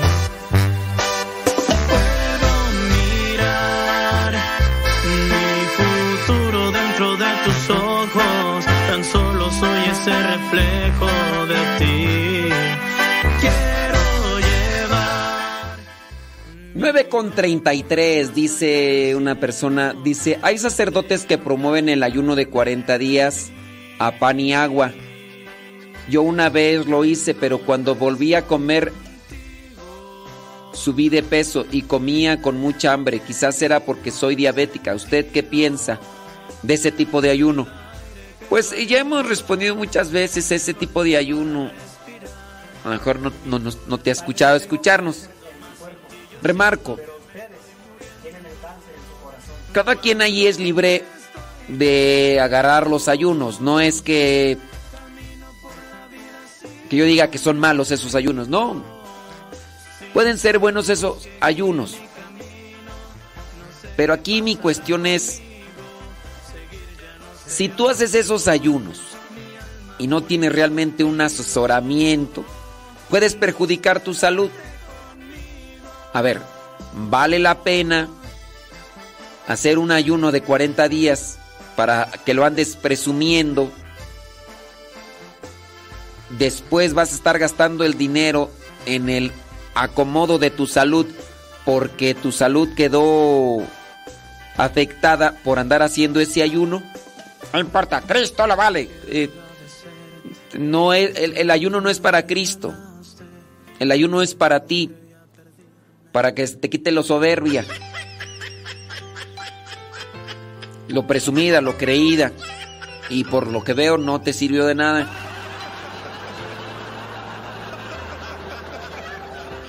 Entonces, no valió mucho el ayuno que hiciste. Los ayunos nos tienen que ayudar a ser menos enojones, menos impacientes, menos volubles, menos... Y nos tienen que ayudar a ser más generosos, más entregados, más sacrificados, más pacientes. Pero los sacrificios nos ayudan a nosotros, no son para Dios como tal. Nos ayudan a tener un control y un dominio sobre, sobre nuestra vida, sobre nuestro cuerpo. Las formas como quieran llevar el ayuno deben ser también formas que no perjudiquen su salud. Pero yo hice uno, un ayuno de 40 días y tú no lo hiciste. A ver, a ver, tú. Pues, este... mm, Sí, pero eso te tendría que haber llevado a ser más humilde. No, pues, soy más humilde. Yo, yo soy más humilde que tú, ¿eh? ¿Quieres que te saque... que te saque tus cosas al aire? Yo también te puedo sacar tus cosas al aire. Yo puedo decir lo que haces. Pues yo vivo contigo. A mí, a mí no me vas a decir que, que, que tú eres más humilde que yo.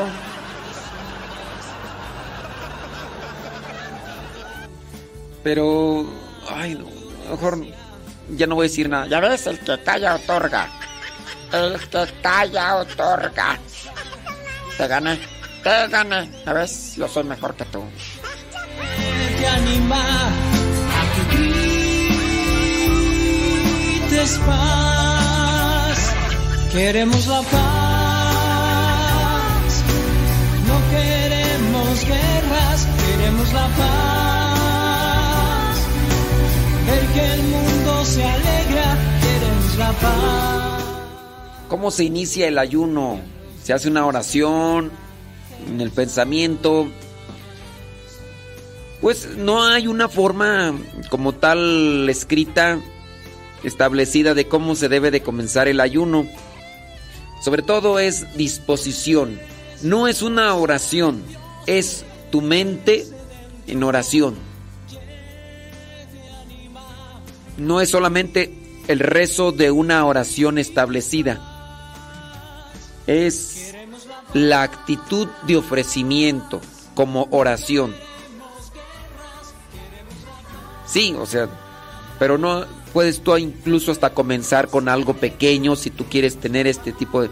Pero no está establecido. Esto es de forma preferencial para quien quiera hacerlo. Yo, por ejemplo, Van a decir, ah, ya, ya empezó el presumido. Ay, oh, hablando de los que no, hombre, ya me- Nosotros iniciamos nuestra mañana agradeciendo a Dios porque nos permitió un nuevo día. Antes de comenzar todas mis actividades dentro ya de la cabina como trabajo aquí, yo voy aquí a la capilla donde está el Santísimo y hago una oración, un Padre Nuestro, una María y un Gloria. Después de que me he levantado y también he dado gracias a Dios por permitirme este nuevo día. Entonces ya estoy yo en- con esa mentalidad de oración.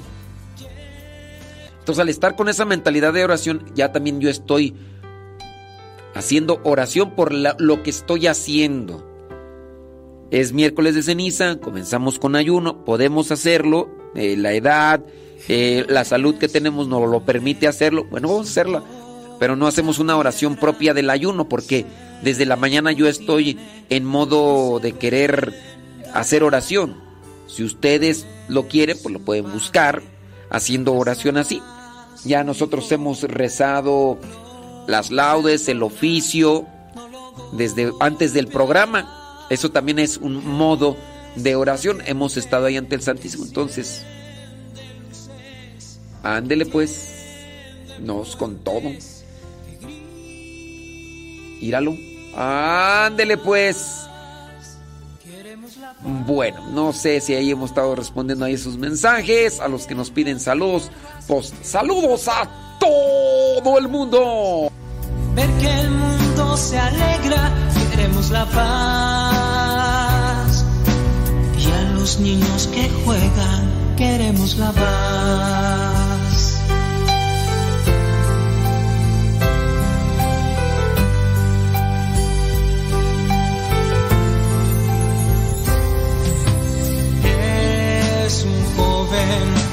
Que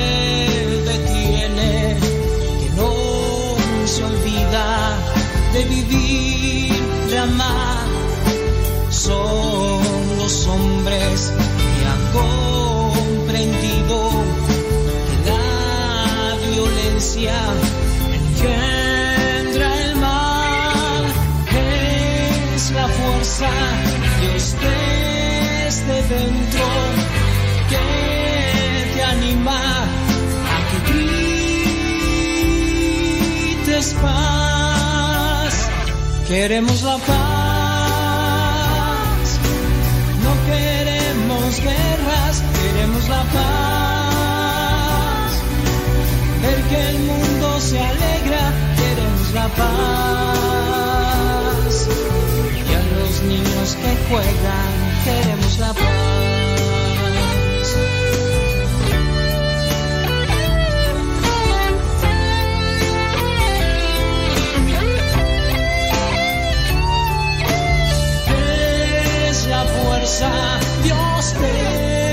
Desde dentro, que te anima a que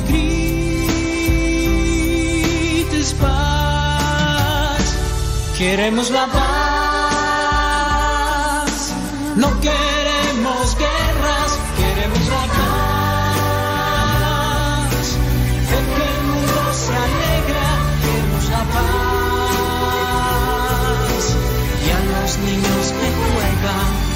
queremos la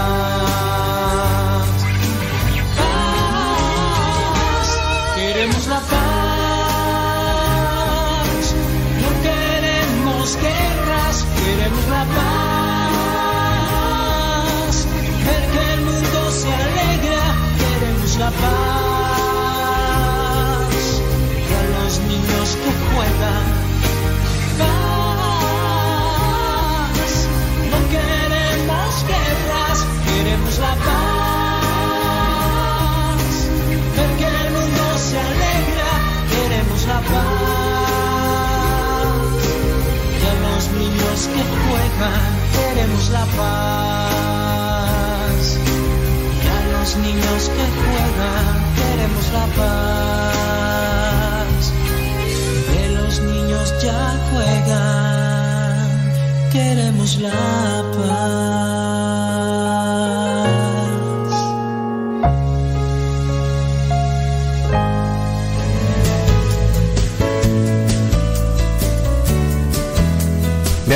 Atención enterarme de que, al menos acá en los Estados Unidos, no sé, en otros países ya ustedes podrán compartirnos este dato, no es en Navidad ni en Pascua el día que más gente va a la iglesia, sino que es justamente hoy, miércoles de ceniza. No me había yo percatado de ello y ahora que he leído el dato no deja de sorprenderme. ¿Qué es lo que hace que la gente vaya a misa hoy? En mi experiencia visual he visto más gente todavía acudiendo a la Santa Misa el primero de enero y no porque se celebre la solemnidad de Santa María, Madre de Dios, sino porque la gente quiere ir a pedir que Dios lo cuide el año que comienza.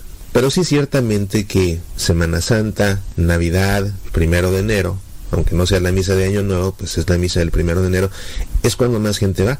Pero ahora resulta que acá en los Estados Unidos, por lo menos acá, insisto, es el miércoles de ceniza cuando más gente va a una iglesia. Qué interesante que el confrontarnos con nuestra realidad mortal, el confrontarnos con la realidad de que vamos a morir, llame tanto la atención de las personas, al grado de que las haga ir a la iglesia, a tener este recuerdo fuerte, contundente, de que nos vamos a morir. Polvo eres y al polvo volverás, dice unas fórmulas de imposición de la ceniza. Polvo eres y al polvo volverás. Y es fuerte escuchar esto, es fuerte ser consciente de ello y es fuerte si te ves en un espejo después de la Santa Misa, ver la cruz de ceniza si es que te la impusieron en la frente. A mí personalmente, déjame decirte que me gusta más que me la impongan en la coronilla práctica perfectamente válida y que de hecho en muchos países esa es la práctica acostumbrada. Mira, si ves al rato la misa del Papa Francisco verás que allá ellos se colocan la ceniza en la coronilla. A mí me gusta más que me la impongan en la coronilla por una sencilla razón, así nadie ve que me pusieron la ceniza. Porque me gusta hacerle caso a Jesús. Y en el Evangelio en la misa de hoy, Jesús es claro. Cuando ayunes no seas como los hipócritas, yendo por ahí con cara de lamento y desaliñado para que todo el mundo se entere. No, no, tú perfúmate, lávate la cara para que nadie se dé cuenta que estás ayunando, salvo tu Padre que ve en lo secreto. Y tu Padre que ve en lo secreto te lo premiará. Esa es la razón por la que a mí no me gusta que la gente vea que ando con la ceniza. Y cuando me la imponen en la frente, pues después de la misa me lavo. Me lavo, ¿por qué? Porque ya mi padre que ve en lo secreto vio que me pusieron la ceniza y con eso me basta. No tiene la demás gente que ver mis prácticas de piedad. Mi relación íntima con Dios es cosa entre Dios y yo. Y además así es como le gusta al Señor. Y por eso lo dijo con toda claridad en el Evangelio. No obstante, ahora con el uso de las redes sociales y los teléfonos inteligentes, vemos la gran cantidad de católicos que tan pronto termina la misa, acto seguido toman una fotografía personal de esas que le llaman selfies y de inmediato la ponen en Facebook para que todo el mundo se entere, ¿no? Si somos honestos, queridos amigos, y si nos tomamos en serio el Evangelio de hoy mismo, eso no es lo que Jesús nos dijo que hiciéramos, sino todo lo contrario, sino todo lo contrario. Es la primera reflexión que quiero que hagamos juntos este día. Resístete a la tentación. Estamos entrando en tiempo de cuaresma. Tiempo de cuaresma es tiempo de penitencia, es tiempo de sacrificio, pero ¿sabes por qué es tiempo de penitencia? Porque es tiempo de tentaciones. Lo que hace que sea un tiempo de penitencia es que constantemente somos tentados y tenemos que vencer esa tentación. Y esa batalla constante por vencer la tentación es justamente lo que hace que sea un tiempo de penitencia. Si no tuviéramos que estar luchando contra la tentación, muchas veces si no tuviéramos que estar luchando contra nosotros mismos para llegar hasta el final, cumpliendo nuestras promesas, pues no habrá penitencia. Y lo que hace que sea un tiempo de penitencia es la constante tentación. Y una de las tentaciones comunes es precisamente la tentación de querer aparentar que somos buenos cristianos. Porque precisamente cuando desobedecemos al Señor y hacemos exactamente lo contrario a lo que Él dijo, pero para que todos vean qué buenos cristianos somos, pues no estamos siendo buenos cristianos de entrada porque lo desobedecimos. Lo que estamos haciendo es aparentar serlo. Primera tentación que hay que vencer. Y yo creo que hoy por hoy esa es una tentación más fuerte en miércoles de ceniza que la tentación de ayunar y no comer carne. La tentación de querer que todos vean qué tan buenos cristianos somos. Hay que resistirla. Insisto, tiempo de cuaresma es tiempo de penitencia y es tiempo de penitencia porque es tiempo de batalla luchando contra la tentación.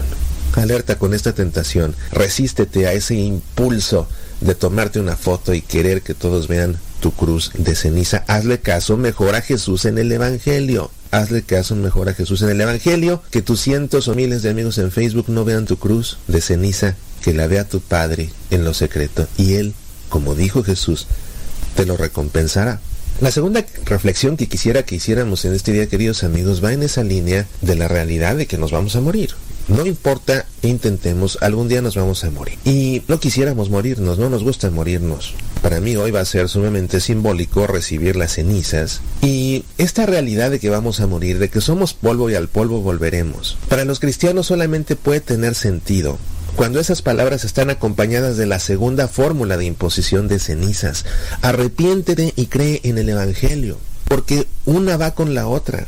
Una va con la otra y quizás debería acuñarse una tercera fórmula que englobe las dos. Las personas que imponen la ceniza, sean sacerdotes o sean laicos, a veces las intercambian, a veces solo dicen una, arrepiéntete y cree en el Evangelio, arrepiéntete y cree en el Evangelio, arrepiéntete y cree en el Evangelio, luego le cambian, polvo eres y al polvo volverás, polvo eres y al polvo volverás, polvo eres y al polvo volverás. Y quizás debería acuñarse una tercera fórmula que englobe las dos. Arrepiéntete y cree en el Evangelio, porque polvo eres y al polvo volverás.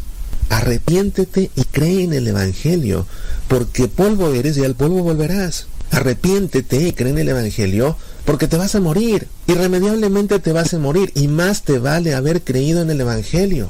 Y no solamente haber creído en el Evangelio, sino arrepentirte también. Arrepiéntete y cree en el Evangelio. La palabra clave en la cuaresma es ese arrepentimiento que suscita a la conversión, no solamente el cómo me duele haber sido de tal manera, es el cómo me duele y porque me duele ya no quiero ser así. Es precisamente la metanoia. La palabra clave de la cuaresma es la metanoia. Esa conversión, esa palabra metanoia, es la primera palabra que dice Jesús en el Evangelio según San Marcos. A eso vino, a que nos convirtamos. ¿Para qué? Para que podamos salvarnos. ¿Y por qué nos tenemos que salvar? Pues porque polvo somos y al polvo volveremos. Y Jesús es lo primero que dice en el Evangelio de Marcos, metanoia. Y eso significa, siempre en las Biblias está traducido como arrepiéntanse o como conviértanse, pero en griego eso significa metanoia, significa cambia tu actitud.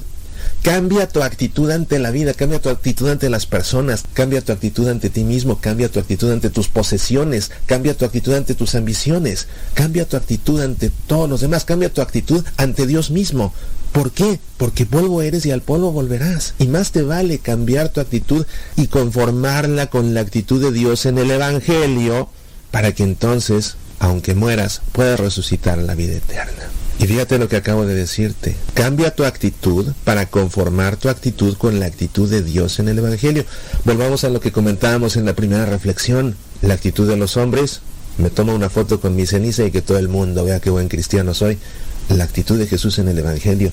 Que nadie se dé cuenta. Lávate la cara y que tu Padre que está en lo secreto lo vea solo Él.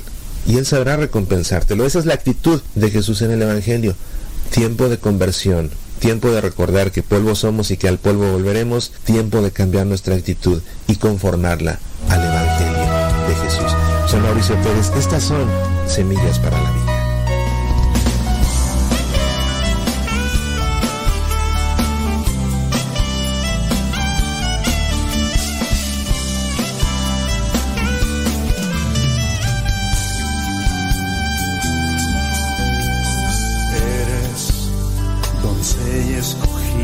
Por Dios.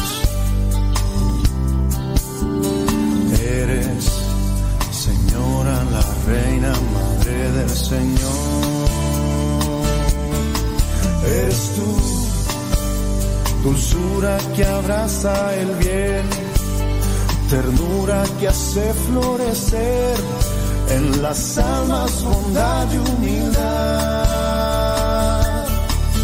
Eres tú, nuestra madre, regalo de Dios, que por meses tu seno llevó la alegría de la salvación. Virgen, sensible, apacible, eres virgen. María auxiliadora, eres linda, consoladora, intercesora, eres tierna, adoradora, del bien dadora, eres tú. Eres tú, nuestra madre modelo de amor, flor que el cielo se escogió, pues la aurora de ti nació. Eres tú, virgen lucero y flor, la que nunca imaginó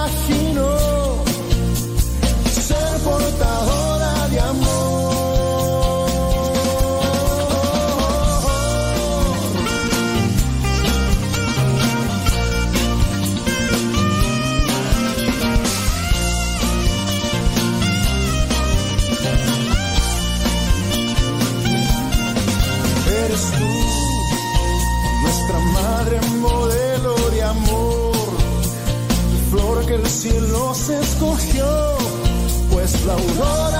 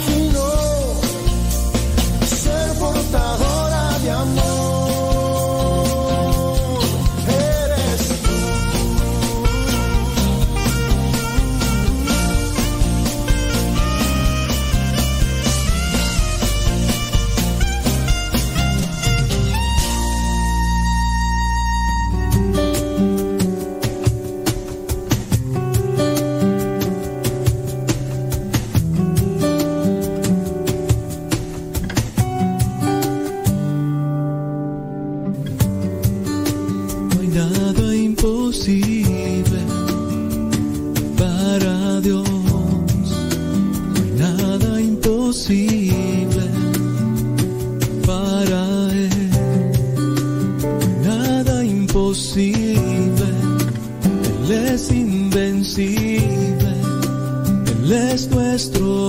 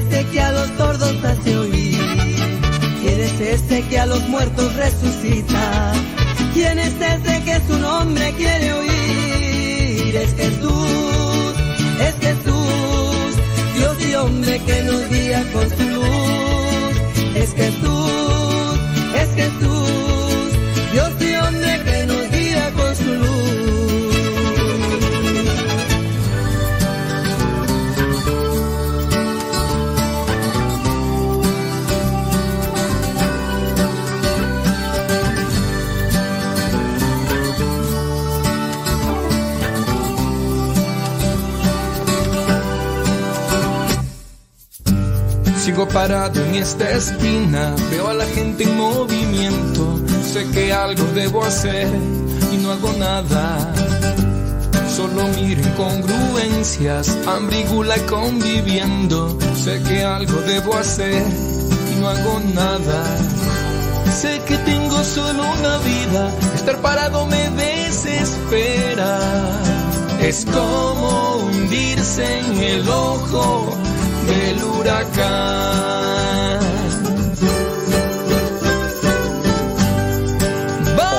Vamos Jesús. 10 de la mañana con 3 minutos, dice María Claudia Delgado. Tengo una pregunta, qué bueno. Pero no nos la hizo, ni modo, ni modo. Déjame ver por acá, ¿quién más? Bla, bla, bla. Saludos, mm, ándele, sobre todo, vientos. Vientos huracanados. Déjame ver por acá, ¿quién más? ¿Quién más tiene preguntas? Eh, dice, ¿cómo se llama esa canción? ¿Cuál? No hay nada imposible para Dios. Así se llama. No hay nada imposible para Dios. La interpreta. La interpreta Javier Maldonado. Así se llama. No hay nada imposible para Dios. Ey. Saludos. La pueden creo que encontrar en iTunes, ¿no? Sí. A menos de que no esté. A menos de que no la tenga. Si no la tiene, pues, pues, pues no. Si no la tiene, pues no. Pero si está en iTunes, por ahí está. No hay nada imposible para Dios, así se llama. Este. mm, ¿Quién más tú? Dice que tú. Ok. Eso. Javier Maldonado. Se llama Javier Maldonado quien canta esa canción en No hay nada imposible para ti. Sí, se llama Javier Maldonado. ¿Sí escuchaste? Dice... Ok, muy bien, gracias. Saludos, dice por acá. Ok, muy bien, gracias. Pienso Jesús dominar tu compañía. Dice que tú. Estoy mirando acá unos mensajes, comentarios. ¿Qué más? Dice. Muy bien. Ah, es un comentario. Muy bien. Comenzamos diciendo que la cuaresma es un tiempo de preparación para la Pascua, que es la fiesta más importante de la iglesia, en la que celebramos la resurrección de Cristo.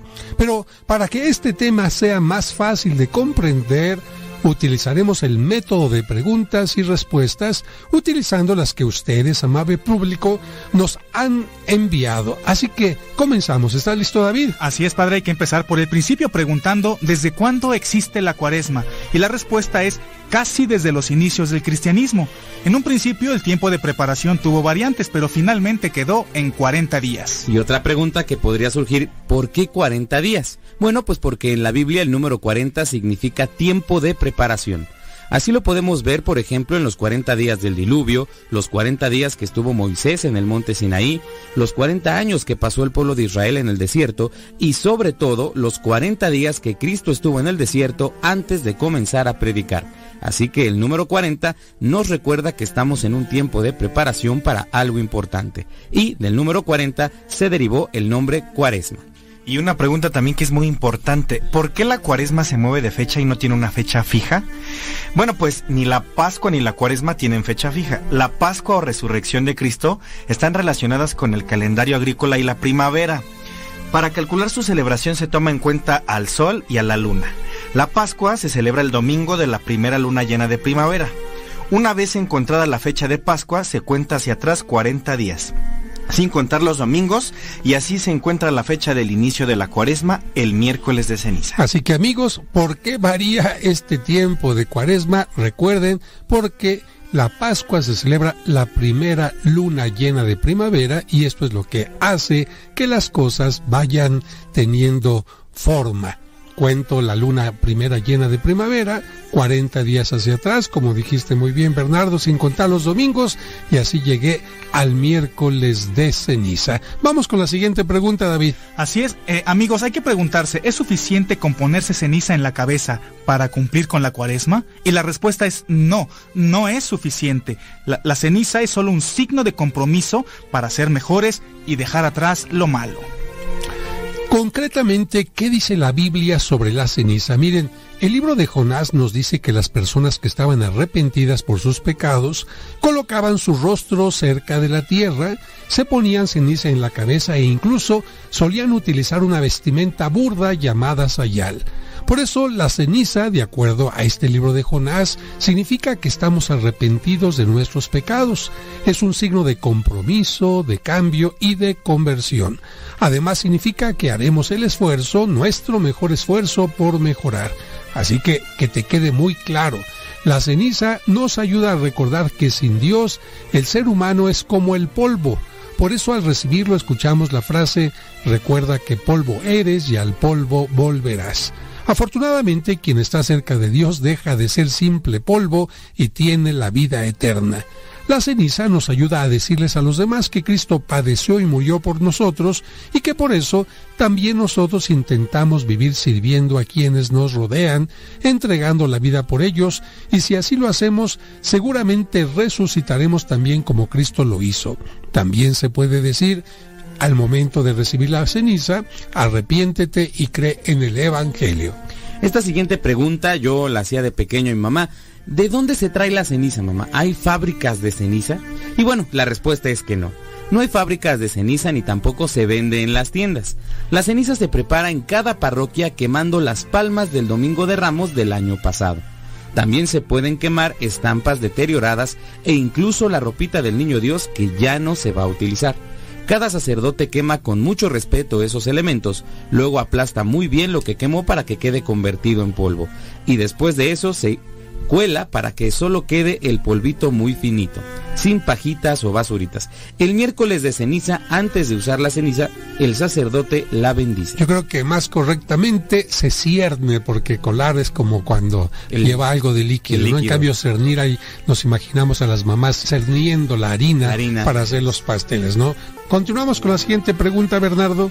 ¿Y por qué se queman las estampitas y la ropita del niño Jesús? Pues porque todos los objetos devocionales que fueron bendecidos no se pueden tirar a la basura así como así. Se deben tratar con mucho respeto. Por eso cuando una estampita se rompió, se dobló, se ensució o simplemente se deterioró, ya no representa dignamente a Dios, a la Virgen o a los santos. Si es una obra de arte se debe restaurar. Pero si es una simple estampita o ropa que sirvió para vestir santos y ya no se va a utilizar, se debe quemar y luego sus cenizas se colocan en la tierra. Esto me recuerda a una persona que tiene una Virgen de Guadalupe en su cartera, pero toda llena de mole y de manteca. Pues ya la pobre Virgen de Guadalupe pues olía más a otra cosa que, que a santidad, ¿no? Eh, David, ¿cuál es el color propio de la cuaresma? Esta pregunta me parece súper interesante, padre, porque otro signo de la cuaresma es el color morado. Ese color significa preparación, transformación y penitencia. Por eso en las misas lo utilizan todos los sacerdotes, incluso el Papa. La Sagrada Escritura menciona lo siguiente, aunque mis pecados sean como el morado, tú los volverás más blancos que la nieve. La cuaresma utiliza el color púrpura o morado para decirnos que con el arrepentimiento, la penitencia y la gracia de Dios podremos purificar nuestra vida y convertirla de púrpura a blanco. Por esta razón, durante la Pascua la liturgia utilizará el color blanco. Otra pregunta es, ¿es cierto que durante la cuaresma se suprimen algunos cantos? Si tú piensas eso, pues estás en lo correcto. Durante la cuaresma se suprimen dos cantos festivos en la celebración de la Santa Misa. El Gloria, que volverá a entonarse hasta la vigilia de Pascua, y también se suprime el canto de Aleluya, que ordinariamente se canta antes de la lectura del Evangelio. En lugar del canto de Aleluya, se canta Honor y Gloria a ti, Señor Jesús. ¿Y para qué se suprimen esos cantos durante la cuaresma? Simplemente para hacernos entender que la cuaresma es un tiempo de preparación que nos lleva a una gran fiesta, la Pascua. Los cantos de- del Gloria y el Aleluya se vuelven a cantar en la celebración de la resurrección de Cristo. Y si se suprimen algunos cantos, pues eso mismo se debe hacer con los adornos y las flores. No es que se prohíban las flores, pero se pide sobriedad y austeridad en la ornamentación. Durante este tiempo de cuaresma, los altares deberían tener un número reducido de flores y ornamentos para indicar que estamos en un tiempo de preparación, no tiempo de fiesta, tiempo de preparación a la gran fiesta de la Pascua. Y deje explicarle que antes, por esta razón, nadie se casaba o hacía fiestas como bautismos o 15 años durante la cuaresma, porque las iglesias no podían tener flores. Actualmente, con tantas peticiones de celebraciones de este tipo, bueno, se acepta hacerlas, pero al terminar la ceremonia de 15 años, primera comunión o matrimonio, inmediatamente se deben quitar las flores o adornos y dejar la iglesia en una forma sencilla y austera. Esta pregunta, padre, amigos, también me parece muy interesante. ¿Es cierto que durante la cuaresma tenemos la obligación de comer pescados y mariscos? Y yo les quiero responder lo siguiente. Las personas no somos mejores simplemente por comer pescados o dejar de comer carne. ¿Por qué se comía pescado en la cuaresma? Bueno, esto lo vamos a explicar un poco más ampliamente, empezando por decir que la cuaresma tiene como características principales el ayuno y la abstinencia. ¿Pero qué es el ayuno, Raúl? El ayuno se entiende como una comida fuerte al día y dos muy sencillas. Y pongan mucha atención, amigos. Solo hay dos días obligatorios de ayuno. Y Dos estos son- días nada más. Es correcto, padre, para que la gente salga del error, porque muchos están en ello. Esos días son el miércoles de ceniza y el viernes santo. Bernardo, ¿el ayuno es obligatorio para todas las personas, para todas las edades? No, padre. El ayuno es obligatorio para las personas que tienen más de 18 años y menos de 60. No están obligados a ayunar las personas enfermas o las que tienen una dieta especial. O sea que yo ya me pasé de ese, eh, ese tiempo, ya no estoy obligado, aunque bueno, si deseo hacerlo, puedo unirme a esta intención de muchas personas. ¿Qué es la vigilia? Vigilia es comer pescado. Miren, la iglesia invita a los fieles a que los viernes, por ser el día de la muerte de Cristo, nos alimentemos en forma austera y nos abstengamos de comer carnes rojas. Y aquí viene lo del pescado. Pensemos que en los tiempos antiguos todas las poblaciones estaban muy cerca de ríos, lagos o lagunas. Esto permitía que los pobres, que no tenían un terreno para sembrar o animalitos que domesticar, que los pobres tuvieran que comer. ¿Por qué? Porque ya lo he dicho, no tenían animales para criar ni tampoco campos que sembrar, pero podían acercarse a las aguas y pescar. Por esa razón se consideraba al pescado como el alimento de los pobres. Durante la cuaresma, la iglesia no invita a comer pescado, sino a alimentarse en forma sencilla. No se trata de que comamos cosas que no nos gusten, porque hay muchas cosas a base de pescado, huevo o vegetales que son muy sabrosas. ¿Y para qué pide la iglesia que comamos en forma sencilla o como los pobres? Bueno, porque al comer cosas menos costosas podemos ahorrar un poquito. Y ese poquito que ahorramos debemos dárselo a los pobres. Así, la abstinencia de cosas costosas nos permite ayudar a los más necesitados. Y aquí puede surgir una pregunta interesante. ¿A partir de qué edad obliga la abstinencia? Ah, y él va a decir a lo mejor la misma del ayuno. ¿Cuál era la del ayuno? De 18 a 60. Ah, ¿y la abstinencia será igual? No, padre, no es igual. La abstinencia obliga a partir de los 14 años, aunque es conveniente invitar a los niños a participar de ella. ¿Ya oyeron? Porque alguien va a decir, mamá, yo tengo 8, yo tengo 7 y quiero comer carne. bueno, yo creo que hay que invitar a que los niños también sean solidarios, ¿no? Así es, padre. Las personas enfermas, eso sí, ellas están exentas de ayuno y abstinencia. Bernardo, ¿la abstinencia o vigilia se puede cambiar por otras cosas, como diría el buen Chabelo, se puede catafixiar? Así es, padre. La abstinencia de carne se puede cambiar por cosas como dejar de fumar, dejar de tomar alcohol, dejar de ver algún programa de televisión, para platicar con los hijos, hacer una buena obra a favor de los necesitados, leer la Biblia, etc. Y recuerden que comer pescado o mariscos muy caros no es cumplir con la vigilia. Así es. Y bueno, a lo mejor algo que sería más difícil que dejar de comer carne, a ver, es la hora de comida, dejen su tablet, dejen su iPhone apagado y vamos a platicar en familia. Bien, pues ya hablamos sobre la importancia del ayuno y la abstinencia, pero falta hablar de otra característica muy importante de la cuaresma y esa es la oración el diálogo con Dios porque mediante la oración el espíritu crece y se transforma y durante el tiempo de la cuaresma la iglesia nos propone una oración especial que es el Via Crucis de los viernes, una práctica netamente cuaresmal que puede sustituir el rosario. Y para concluir esta parte, terminamos mencionando otras características importantes de la cuaresma. David. Así es, padre. En este tiempo de cuaresma no puede faltar la reflexión, momentos de silencio o meditación a solas ante el Santísimo Sacramento o en un retiro. Una buena opción son los llamados ejercicios espirituales, en los que se invita a los fieles a una reflexión profunda, a un análisis de la propia vida y a un examen de conciencia. Y otras características de la cuaresma son el arrepentimiento, la penitencia y el perdón. Por eso se invita a los fieles al sacramento de la reconciliación. Y siempre recordamos que durante este tiempo los obispos conceden una gracia especial a todos los sacerdotes para que puedan absolver los pecados que ordinariamente solo pueden absolver los obispos o los sacerdotes penitenciarios, como por ejemplo el aborto. Yo me acuerdo que cuando era niño entraba a la iglesia y de repente veía todas las imágenes cubiertas de color morado. Por eso, una última pregunta. ¿Es obligatorio tapar todas las imágenes de la iglesia con telas de color morado, Bernardo? Bueno, para responderles les decimos que las imágenes son hermosas y tienen la finalidad pedagógica de acercarnos a Dios, pero para que durante la cuaresma no haya nada que nos distraiga, era costumbre taparlas todas para que nuestra mente se concentrara en lo que nos pide la cuaresma, y además como una especie de austeridad y penitencia. Si se quitaron algunos cantos y las flores, también el retirar o tapar las imágenes tenía este sentido. Por eso mismo el Viernes Santo, la cruz entra a la iglesia tapada y se va descubriendo poco a poquito para volver a causar admiración. Pero tapar o no tapar las imágenes se ha vuelto algo opcional. Pero miren, para que entiendan mejor esto de tapar y destapar, es como cuando usted deja de ver a su esposa durante 15 días o 3 semanas o un mes porque tuvo algún problema y regresa y la va a ver más despampanante que nunca. Es como si usted también, papá o mamá, está harto de sus chiquillos, pero de repente se le pierde uno y lo vuelve a encontrar después de un tiempo, como lo va a encontrar? Maravilloso. Así que por esta razón, el tapar las imágenes para volverlas a descubrir en una forma increíble.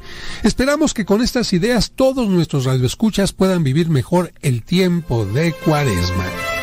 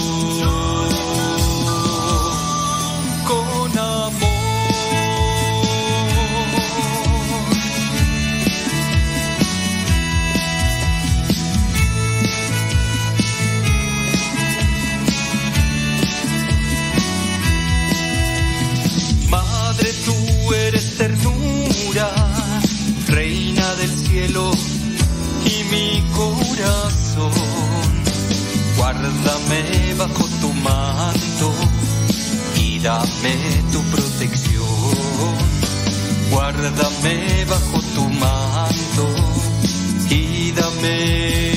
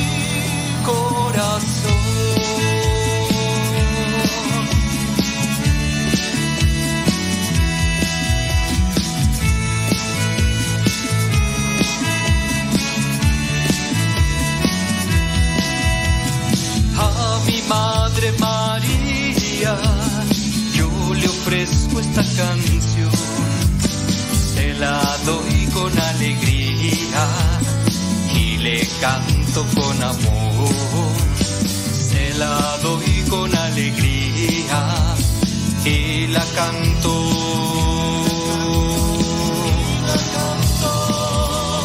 Con amor.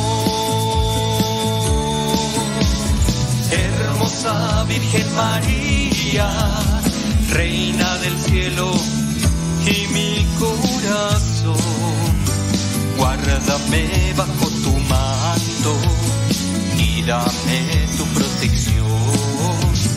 Guárdame bajo tu manto y dame tu protección.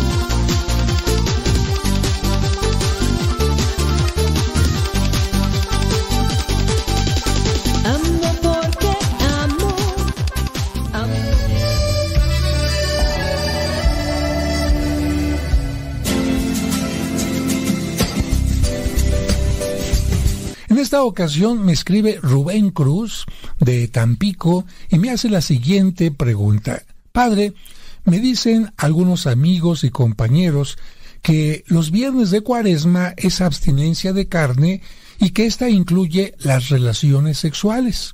Yo acabo de casarme y no sé si es correcto abstenerme de tener relaciones con mi pareja de acuerdo a lo que me dicen mis compañeros que es pecado. Muchas gracias Rubén por esta pregunta, por esta respuesta que nuestro auditorio va a recibir y que va a ayudar a que amplíen un poco su conocimiento.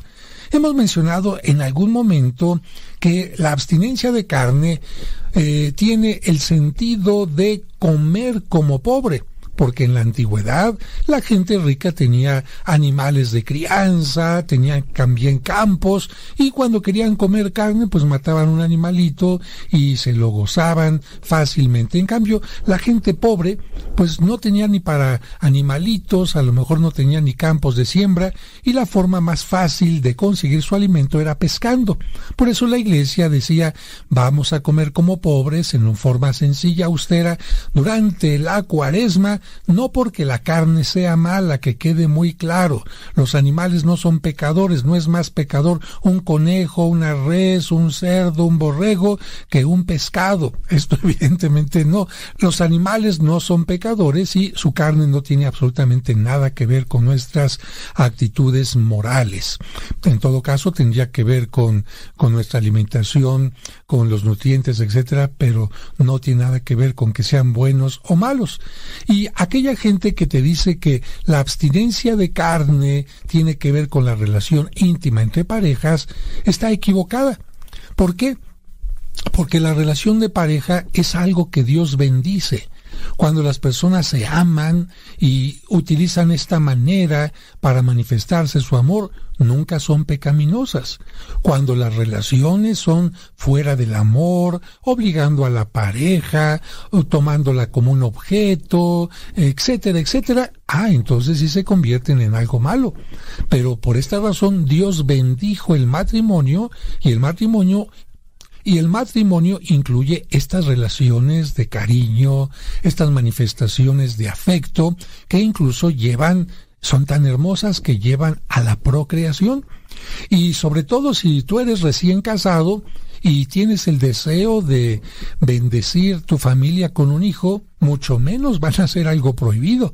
De tal manera que si están confundiendo algunas personas con abstinencia de carne, el no tener relaciones íntimas, pues están enseñando algo totalmente incorrecto.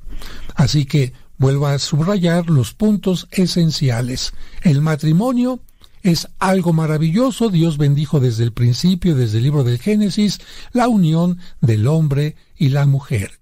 Desde el principio en el libro del Génesis Dios les dijo, crezcan y multiplíquense, dominen la tierra. Es un mandato de Dios la multiplicación para que la humanidad vaya continuando a lo largo de toda la historia. Por otra parte, Cristo cuando se hace presente en las bodas de Caná, también al hacer que haya vino de bendición en aquel momento, marca claramente que el matrimonio no solamente es algo hermoso, sino lo convierte en un sacramento. Es decir, que en esa relación, cuando hay respeto, amor, crecimiento conjunto, la gente puede ver que Dios está presente, que Dios existe. Y finalmente, si tú acabas de contraer matrimonio y estás buscando la mejor manera de convivir con tu pareja, están pensando en tener un hijo, son respetuosos y están cumpliendo con la idea de la cuaresma de hacer a un lado todo aquello que impida el amor, todo aquello que impida el bien, entonces, en este caso, de ninguna manera podemos decir que la abstinencia de carne es abstinencia de relaciones sexuales.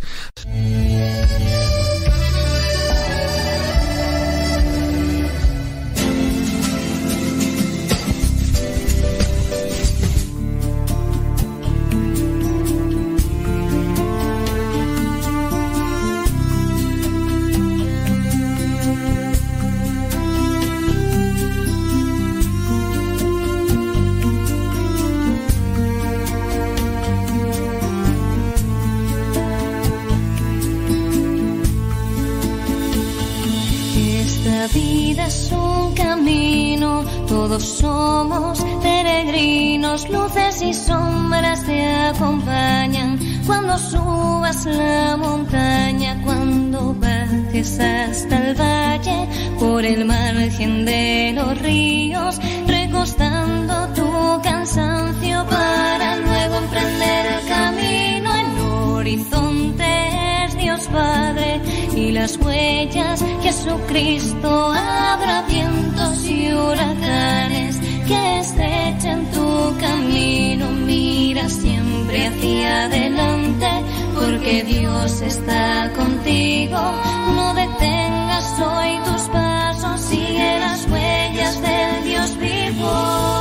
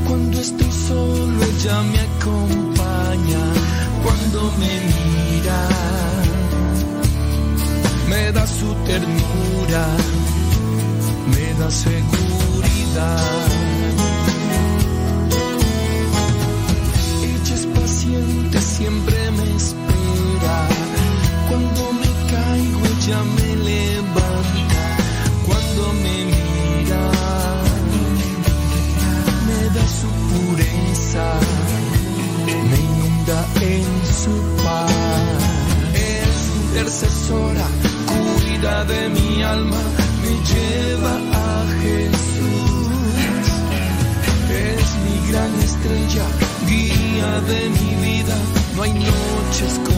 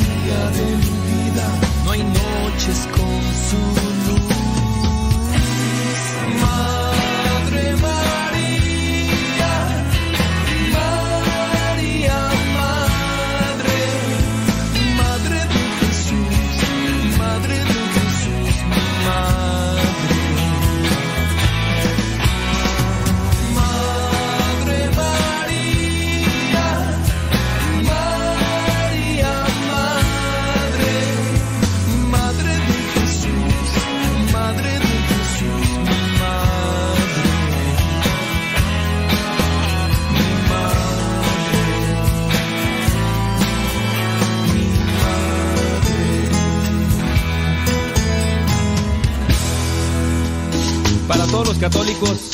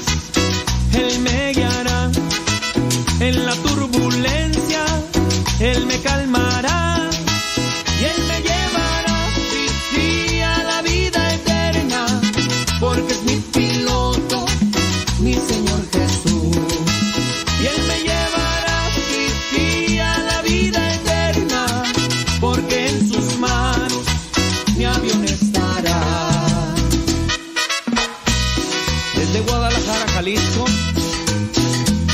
el Super Party.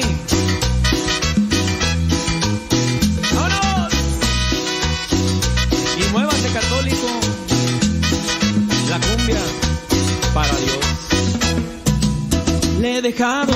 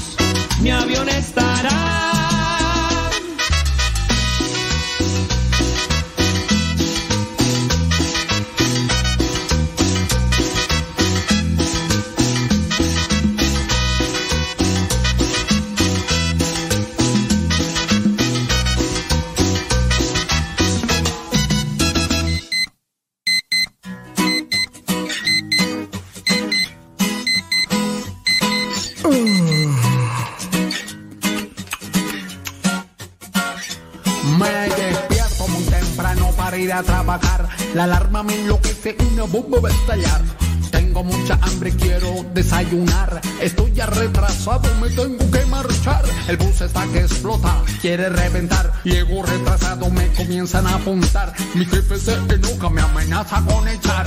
Que puede ser peor, que puede ser fatal. El día recién comienza y todo me sale mal.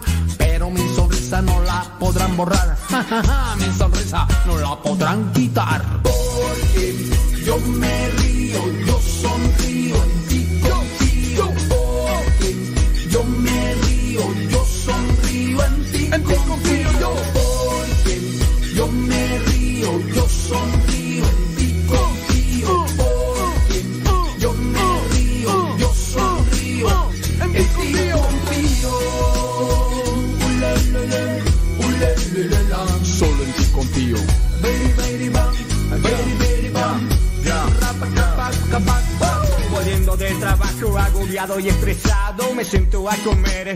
tomaré un helado. Pido yo la cuenta, pido lo facturado. Y perdí mi billetera y no tengo ni un centavo. Y me toca lavar, también trapear los pisos. Pero mi sonrisa no la rompe ni un hechizo. Me toca irme a pie, comienza ya a llover. Y me mano los zapatos y me pongo yo a correr.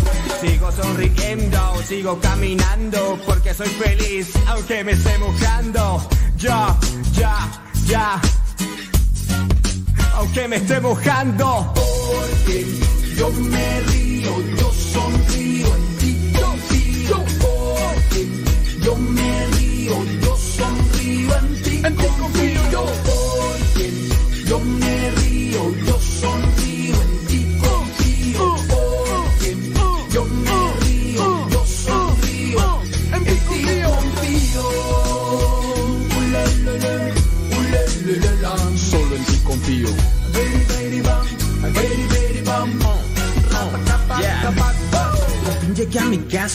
casi de madrugada. Quería descansar, quería yo mi almohada, quería yo comer, quería calentarme, pero me arrodillé a dar gracias a mi padre. Gracias por tu amor, gracias por este día. Te dedico a ti esta alegre melodía.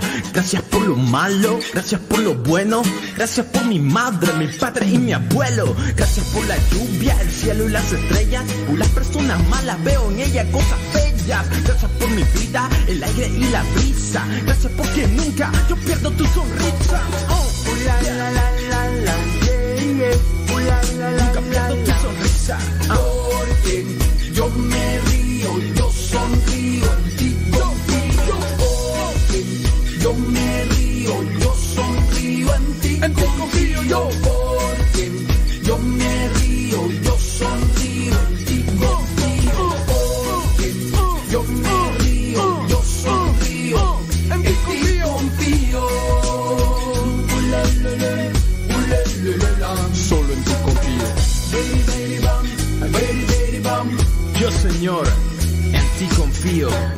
malo me río.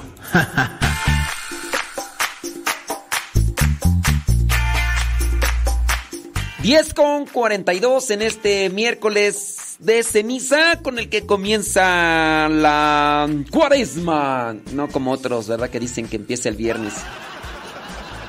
No vamos a echar de cabeza a Milton. ¡No lo vamos a echar de cabeza! Ni modo. Ni modo, dijo Lupe. María Claudia Delgado me dejó ahí. Esperando hace 47 minutos dijo, yo tengo una pregunta y nunca escribió la bendita pregunta. Sí, ni modo, ni modo, dijo Lupe. ¿Qué le vamos a hacer? Dijo Don Roberts. Sí. Así es, déjame ver por acá en el Telegram. Ah, por cierto, lo de que pusimos hace rato del Padre José de Jesús. Ya lo mandamos ahí por el WhatsApp. Déjame ver, creo que yo tengo unas cápsulas sobre la carne.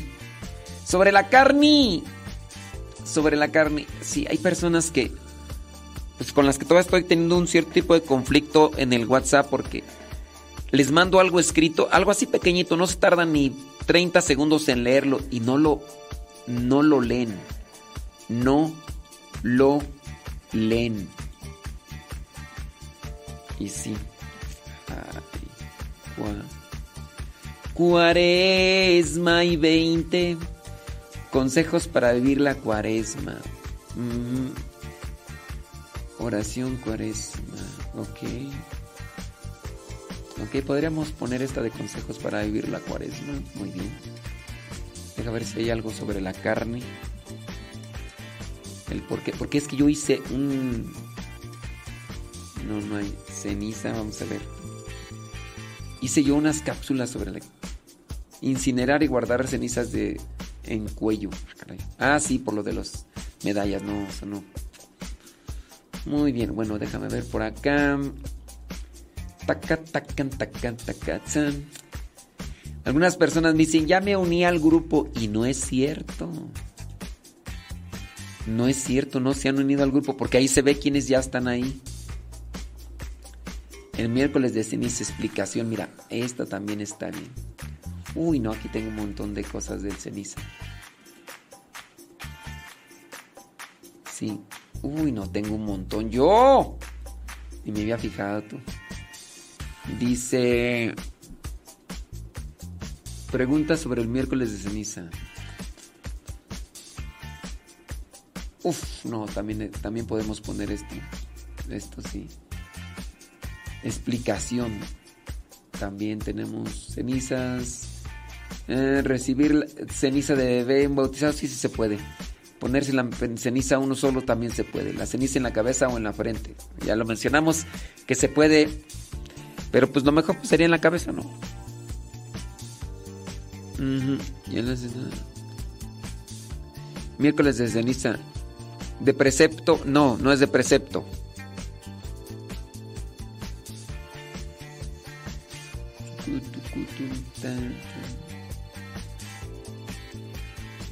Es que yo tenía algo así de la carne, pero no me acuerdo. Carne. ¿Por qué no comer carne el- los viernes de cuaresma? Ah, también el miércoles, ¿eh?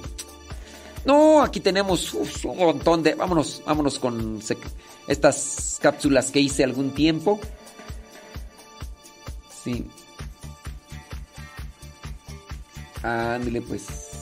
Muy bien, bueno, ya, ya les compartimos ahí por el... Ajá. Ándele, pues, vámonos, vámonos. vámonos. Sí, eh, bueno. Vamos.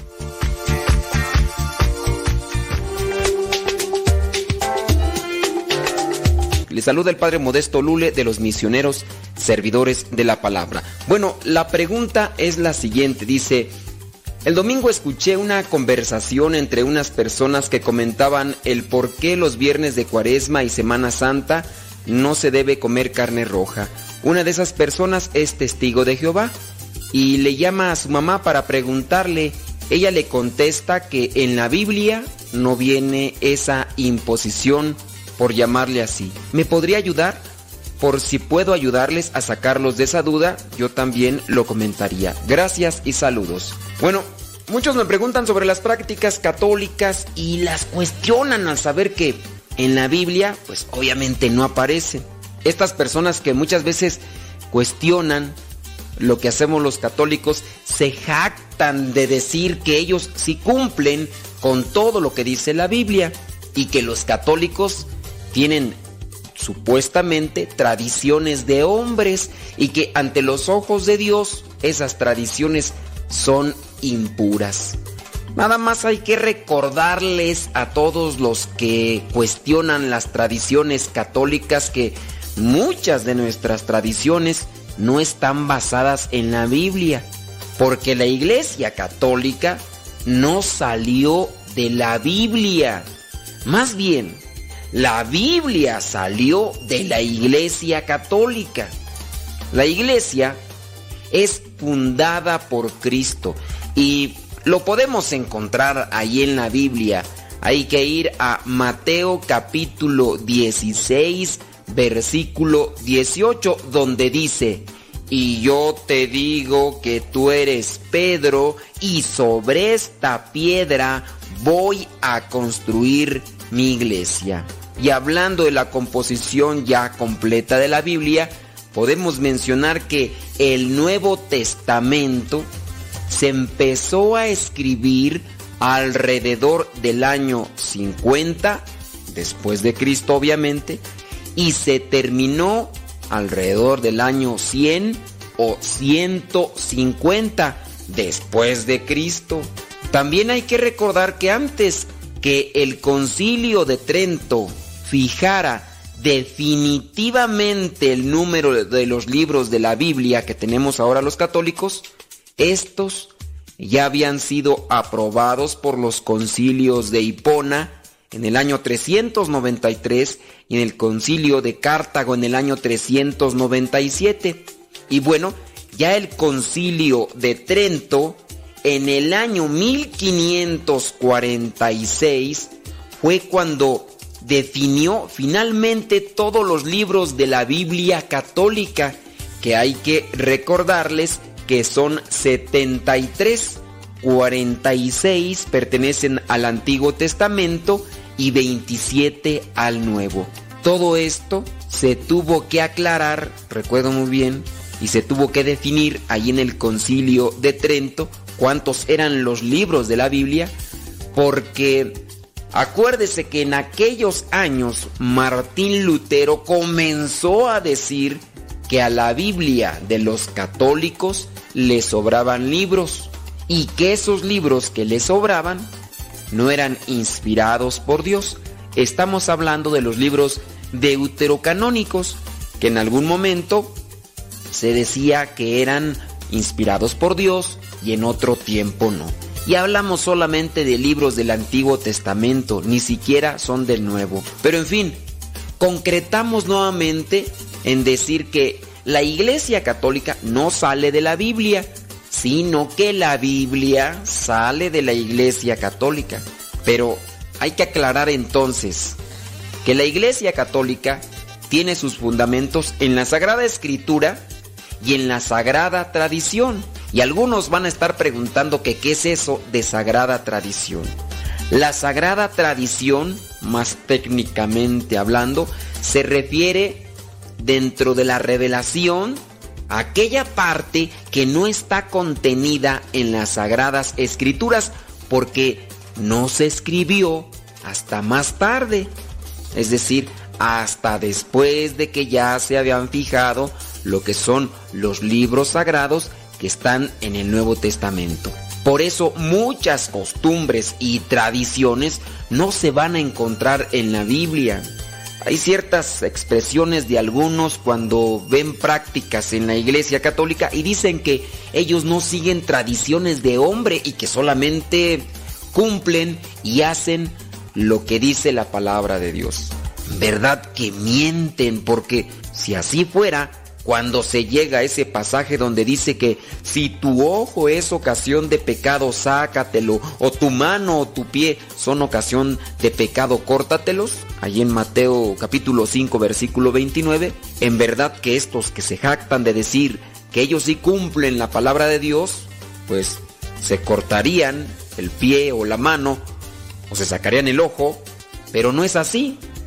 Y lo interpretan aquí a su modo, ¿verdad? Para no salir heridos. No hay que ser escrupulosos ni faltos de juicio. Hay que reflexionar bien las cosas antes de hacer juicios y no pensar que solamente ellos están cumpliendo con lo que dice la palabra de Dios. Y para terminar ya y finalizar y dar respuesta a esta pregunta que nos hacen. Si los católicos no comemos carne los viernes de cuaresma, no es porque aparece o no aparece en la Biblia lo hacemos como una ofrenda a Dios, es decir, un pequeño sacrificio, omitiendo en este caso aquello que quizá nos gusta y cambiarlo por otra cosa. La iglesia ordena que los católicos practiquemos la abstinencia de la carne como una forma de unirnos a todos en un espíritu de penitencia para recordar la muerte del Señor y someter nuestro cuerpo al espíritu privándonos de comer un alimento muy común, apetecido y sabroso para la gran mayoría. Pero recuerde que está en cada uno revisar su vida y sus actos y ofrecer a Dios algún tipo de mortificación adicional que nos haga reflexionar nuestro comportamiento y nuestra respuesta hacia Dios. Así, eh, si alguien dice, pues yo no como carne, porque en este caso sea vegetariano, pero se quiere unir a este espíritu de sacrificio, que deje de comer otra cosa y en este caso lo ofrezca. No necesariamente debe ser la carne roja por ser apetitosa para muchos de nosotros. Que Dios le bendiga, nos escuchamos en la próxima.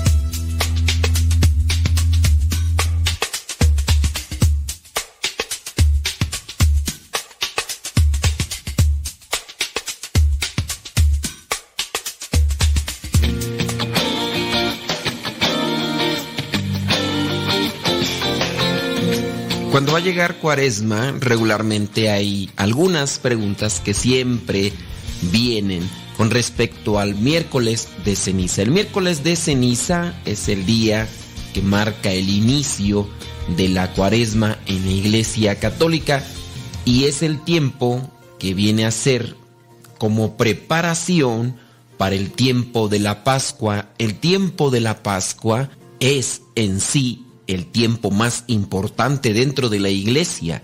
San Pablo viene a referir, si Jesucristo no hubiera resucitado, vana sería nuestra fe.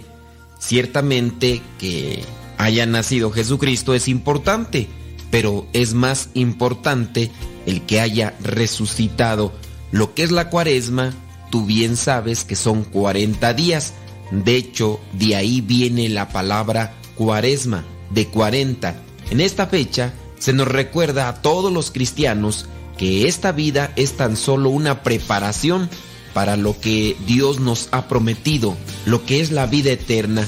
En este tiempo de cuaresma nos reconocemos también pequeños, pecadores y con necesidad de perdón de Dios, sabiendo que del polvo venimos y al polvo volvemos. Esto con referencia a lo que se dice en la Sagrada Escritura. No necesariamente se quiere decir que a todos nos tienen que cremar. Una de las preguntas que siempre vienen por el miércoles de ceniza es ¿por qué se tiene uno que poner ceniza? Bueno, el hecho de ponerse ceniza es un signo, un signo de humillación, de mortificación, también de pesar por reconocerse pecador.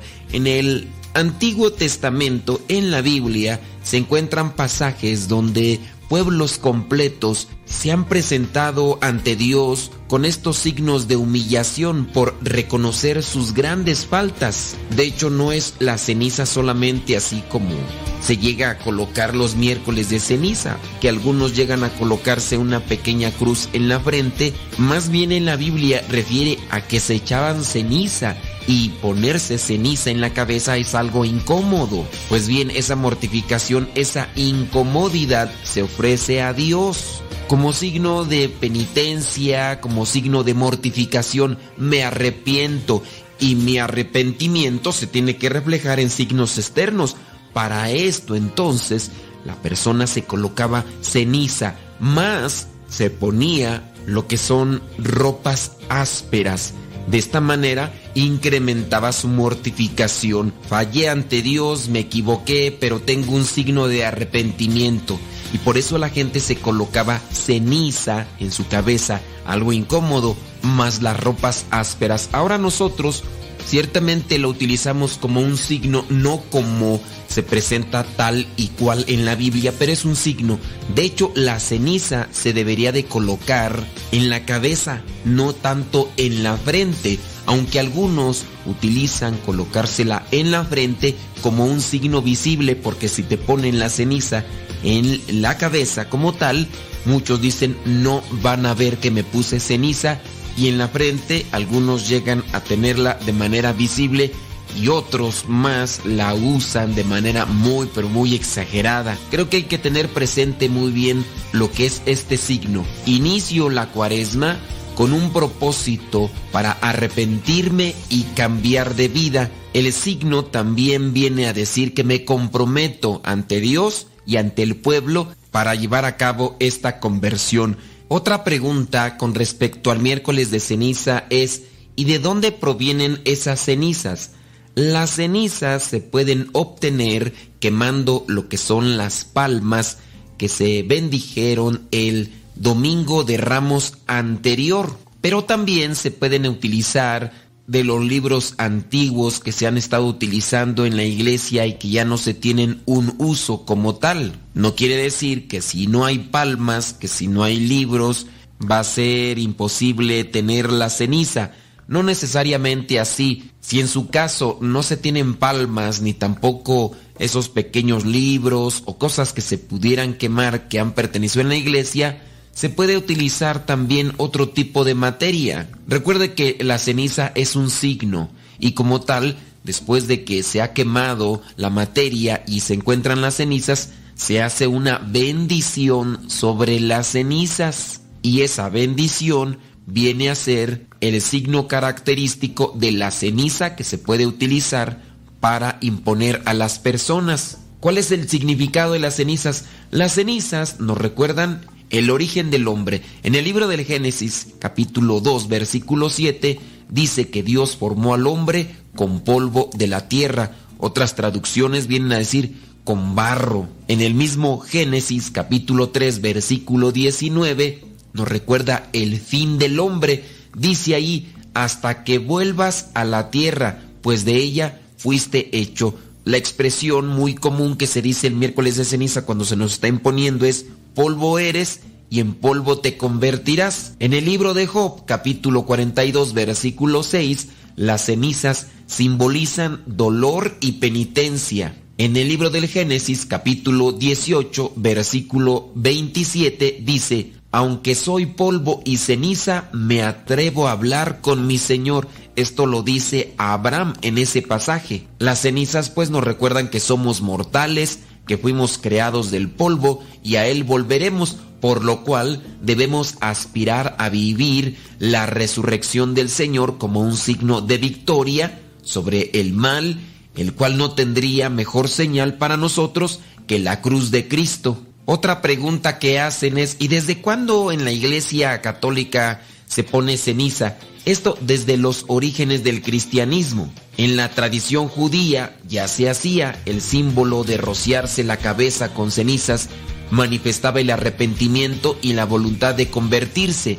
Y recordemos que la iglesia de Cristo es una tradición judeo-cristiana, es decir, tenemos algunos elementos que corresponden a la tradición judía, a la religión judía.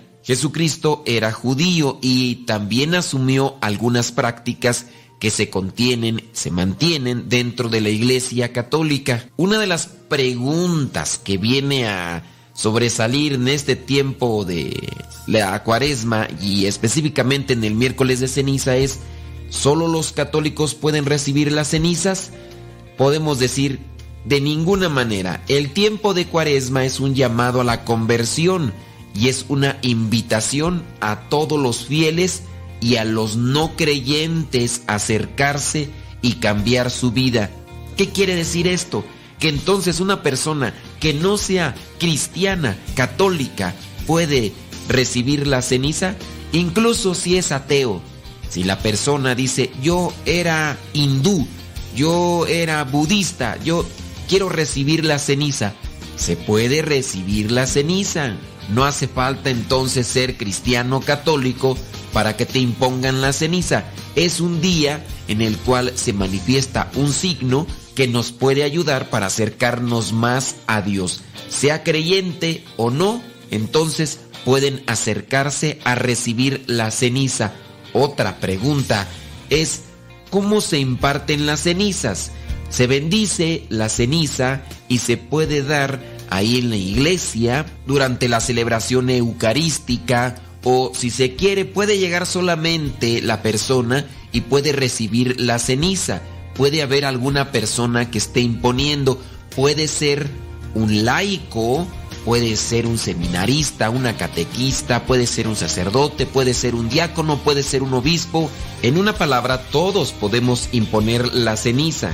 Cuando se ponga la ceniza, se puede decir, acuérdate que eres polvo y en polvo te convertirás, o también la otra expresión, conviértete y cree en el Evangelio. Algunos llegan a decir que no es válida si la ceniza no se pone en la cabeza. Como hemos mencionado, es un signo. Si bien ese signo para nosotros es importante, sería irrelevante si no nos lo ponen en la frente, que lo pongan en la cabeza aunque la gente no lo vea. Yo lo tengo presente y eso es lo que me tiene que llevar a mí a la conversión. Algunas otras personas lo colocan en la frente y eso les estimula a acordarse y a comportarse o presentarse como cristianos que tienen un propósito de cambio en esta cuaresma. Y con respecto a esto de las cenizas, muchos piensan que se les perdonan los pecados.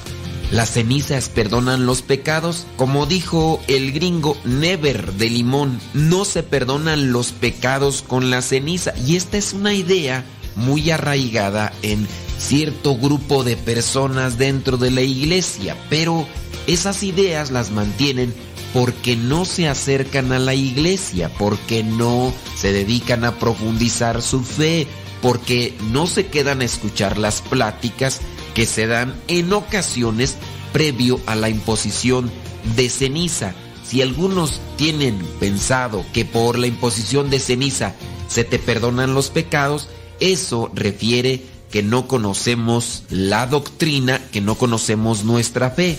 Las cenizas es un sacramental. Este sacramental nos confiere una gracia espiritual que nos puede ayudar para recibir mejor lo que es el sacramento de la penitencia, pero no necesariamente hay que buscar siempre la ceniza para esa preparación. Muchos llegan a buscar la ceniza como si fuera una llave o un pasaporte especial para entrar al cielo.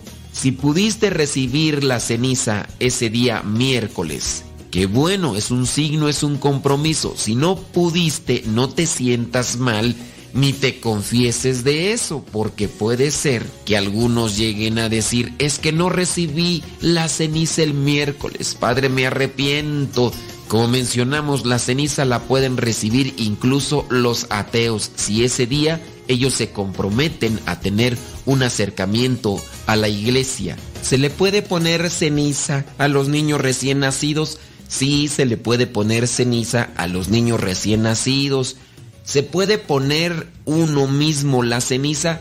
Sí, también uno mismo se puede poner la ceniza y no quiere decir que siempre tengo que buscar a que otro me la ponga, aunque el hecho de que me ponga la ceniza otra persona es una participación de comunidad y si en este caso también viene a colocarla un ministro, también viene a ser importante en el compromiso que nosotros tenemos ante la iglesia. Busquemos también los sacramentales. Los sacramentales nos ayudan, nos inspiran acercarnos más a los sacramentos. Vienen a ser como estos recuerdos que nos ayudan para perseverar en nuestra fe.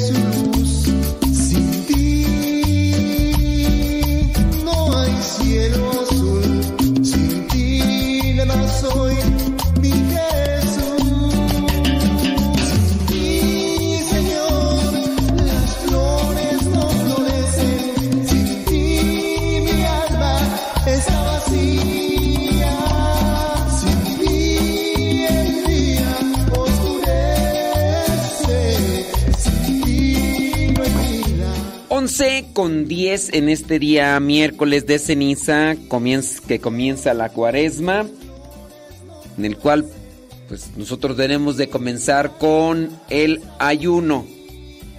Debemos de comenzar con el ayuno. Gracias a los que nos mandan sus preguntas. Y este y pues sí. Ay Ofelia es que haces preguntas este eh, eh, por aquí por allá y sí Ofelia Pero tú sé paciente, me hacen falta tres mil mensajes y ahorita cuando ya ter- cuando lleguemos al tuyo te contestamos, Ofelia, ¿eh? Sí, tú sigue participando. Ay, Ofelia. Pero échale ganas, ¿eh? No te desanimes.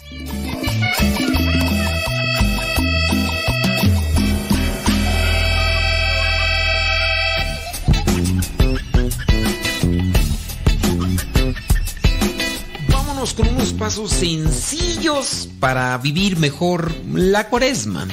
Eh, Sin duda, la oración.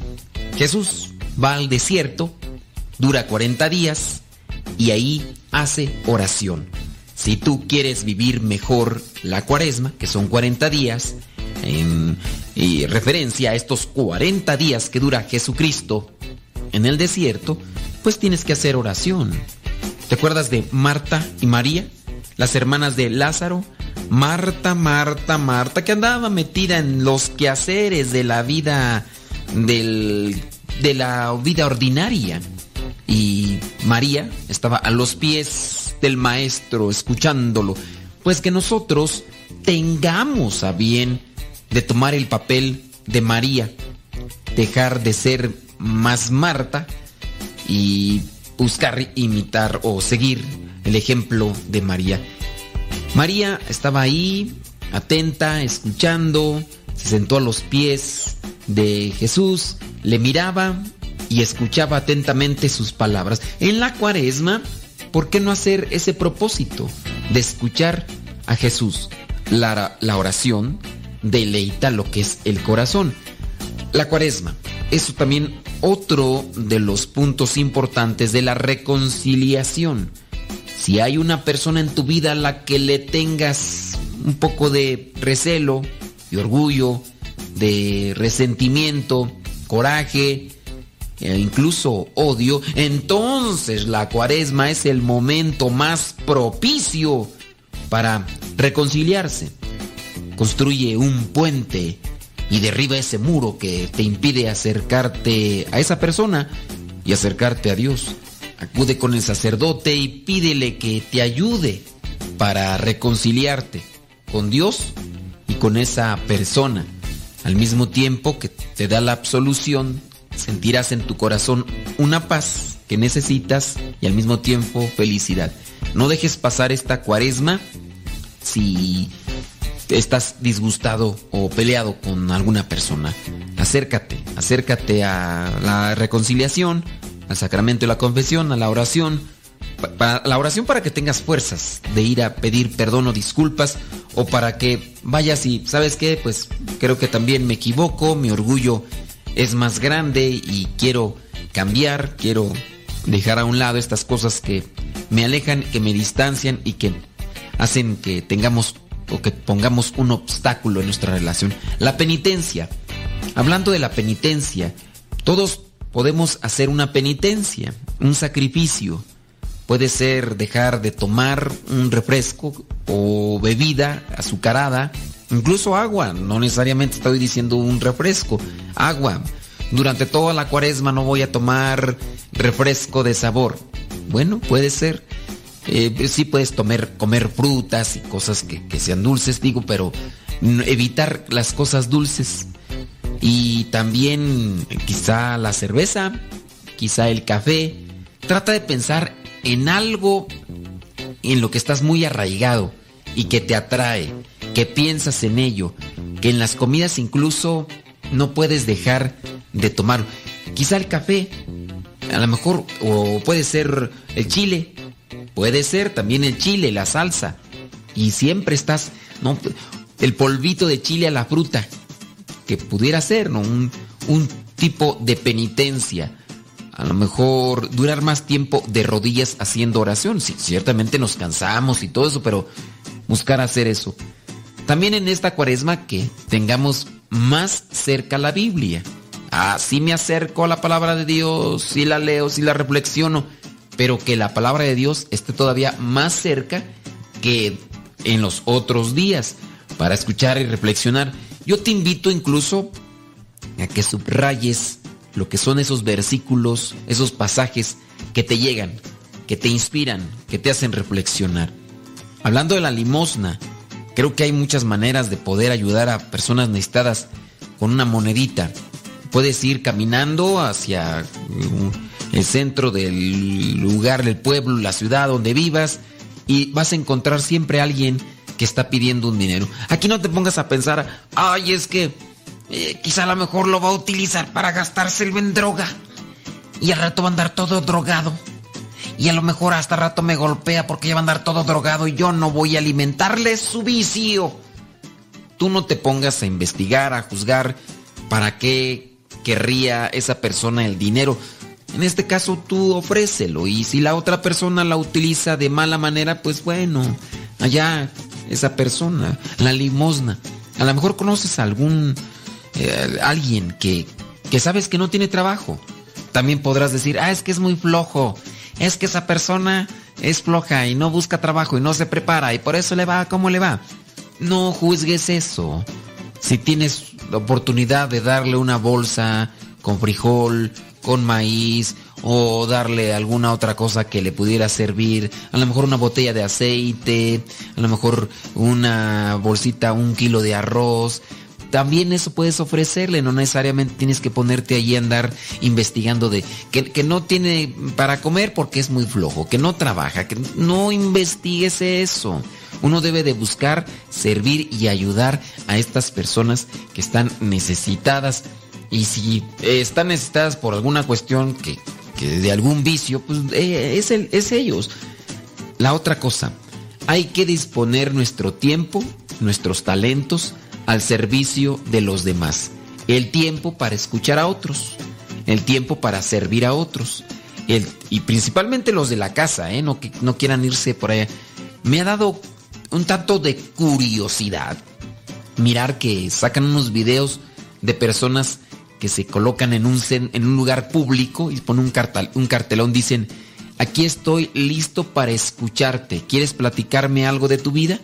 y se les acercan muchas personas y en ocasiones hasta filas se le ha hecho a una persona. También he visto el caso de algunos sacerdotes que van a lugares públicos y se sientan y se acercan las personas. Digo, yo no tengo esa posibilidad, digo, pero sí, creo que sería bueno, ¿no? Que en algunos lugares uno se disponga a confesar para que las personas que quieren reconciliarse a lo mejor y no encuentran con quién pues puedan hacerlo en ese momento. Los talentos, ¿qué talentos tienes? ¿Sabes cuáles son tus talentos? ¿Cuáles son los dones espirituales? ¿Cuáles son los talentos que Dios te ha dado? Sí, quizá a lo mejor tú sabes tocar guitarra, ¿por qué no te integras al coro o haces un coro o haces algo con tus talentos? ¿Qué sabes pintar? ¿Sabes algo de carpintería? ¿Sabes algo de soldar? ¿Sabes algo de, de plomería? ¿Sabes algo de construcción? ¿Sabes algo de costura? ¿Sabes algo de lo que sea? Es decir, lo voy a ofrecer para ayuda de otros en la iglesia o algunas personas que a lo mejor tienen algo y muchas veces a veces andan buscando por ahí no está la gotera. Si este arreglo tu gotera, yo sé arreglar eso.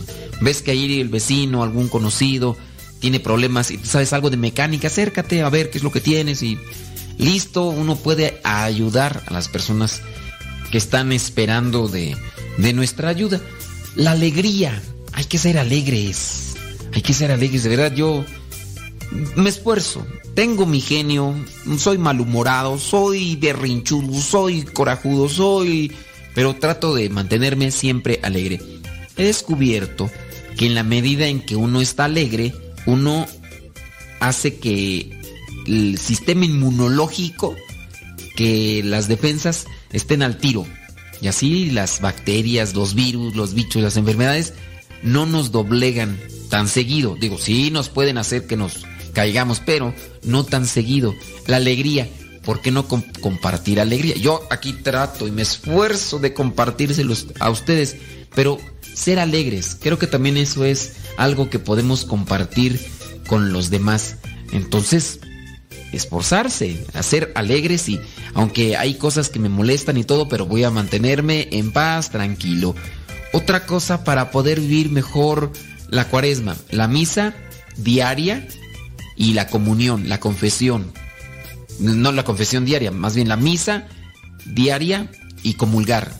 Busca, a lo mejor ahí hay una iglesia, a lo mejor puedes en la mañana temprano antes de irte a tu trabajo, a lo mejor saliendo del trabajo, a lo mejor a mediodía. En, ahí en Los Ángeles he sabido que entre semana algunos les dan entre las 12 y la 1 para que vayan a comer. Y algunos primero van a comer el pan, el pan de vida eterna. Van a misa y como los que celebran saben que tienen que hacerla rápido porque muchos de ellos de los que van son gente que trabaja. Entonces, en 25 minutos, listo, en 20, 25 minutos hacen una misa. ¿Para qué? Para que tengan otra media hora y en esa las personas puedan comer. Y ya se nutrieron con el pan de vida eterna, pero también pues con el pan físico para después regresar a sus trabajos. Busca, tendrás un lugar por ahí, investiga. Aquí nosotros en la capilla tenemos ya misa todos los días a las 7 de la noche. Digo, a esa hora ya muchas personas han salido de trabajar.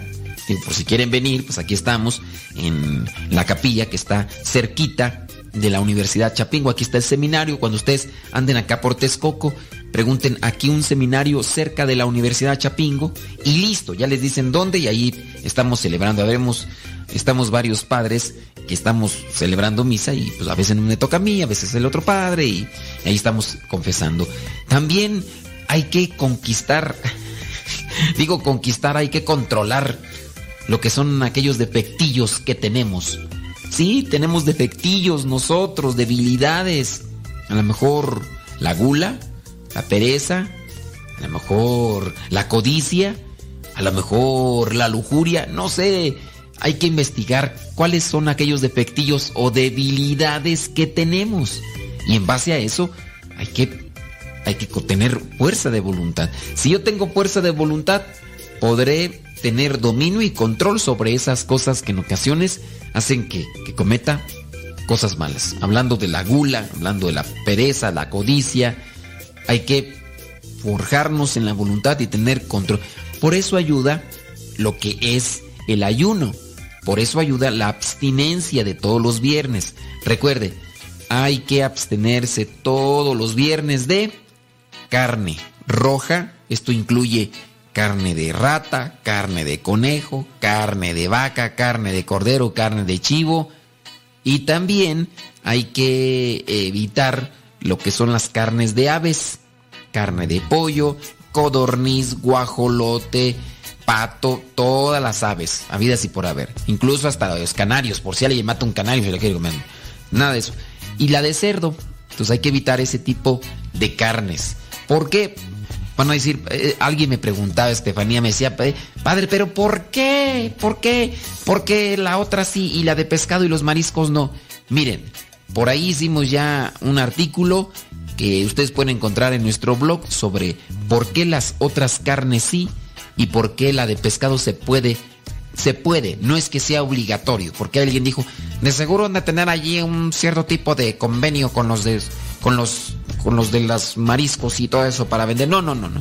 Ahí en ese artículo lo explicamos la razón, motivo, circunstancia, porque otra de las cosas, acercarse más a las devociones marianas, el rosario, que también nos acerquemos más al Via Crucis. De verdad, a mí me sorprendió cuando yo hablé sobre el Via Crucis y muchos preguntan, dice, pues ¿qué es el Via Crucis? ¿Qué es el Via Crucis? Tú dime.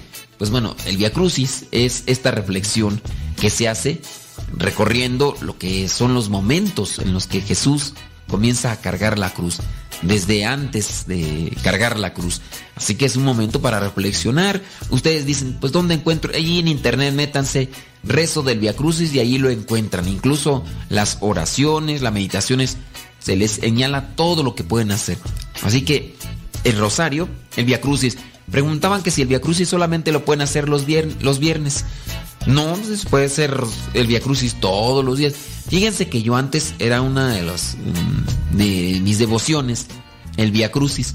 Me acuerdo que compré un, un libro de oraciones y, y yo iba a, a, la misa los domingos y como llegaba mucho antes, media hora antes, pues en ocasiones me ponía a rezar el Via Crucis y como estaba meditado, pues me gustaba, me reflexionaba.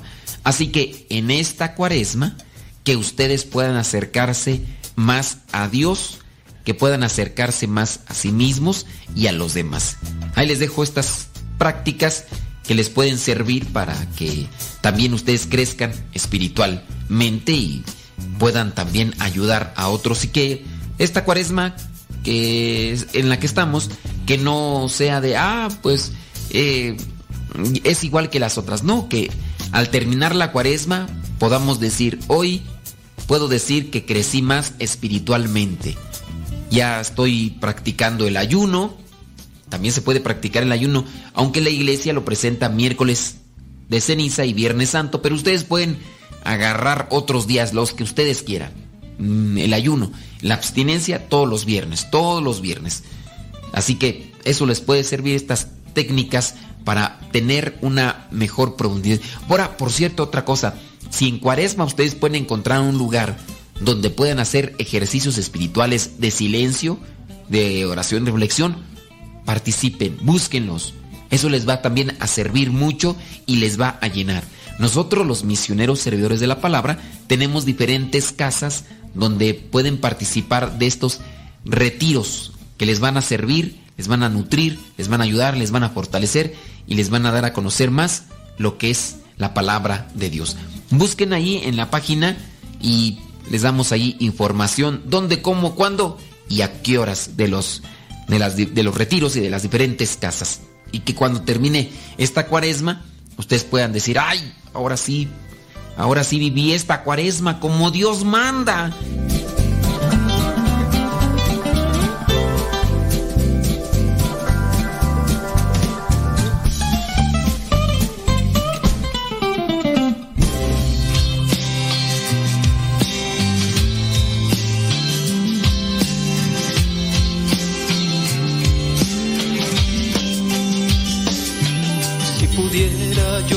Pedir algún deseo, es que cuando esté en el cielo verte a ti, que me estrelles en tus brazos y estar bajo tu regazo, que me guíes donde tu hijo reina al fin. Si pudiera yo pedir algún deseo, es sentir tu amor eterno dentro de mí. Que me estrelles en tus brazos y estar bajo tu regazo. Que me guíes donde tu hijo reina al fin. Madre de gran ternura, te ofrezco mi corazón.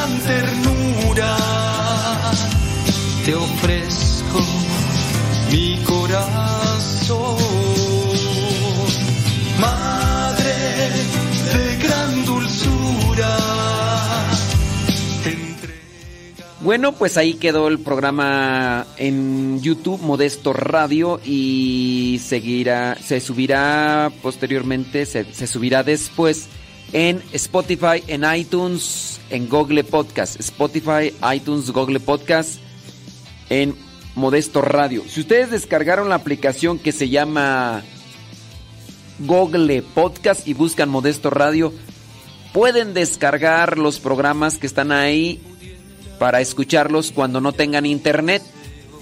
Ahí hay, ya puedo decir miles de programas.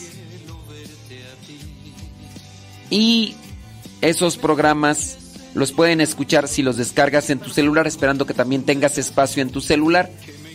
Y así tú puedes escucharlos cuando no tengas internet. Que no tienes internet, oh, pues no te preocupes.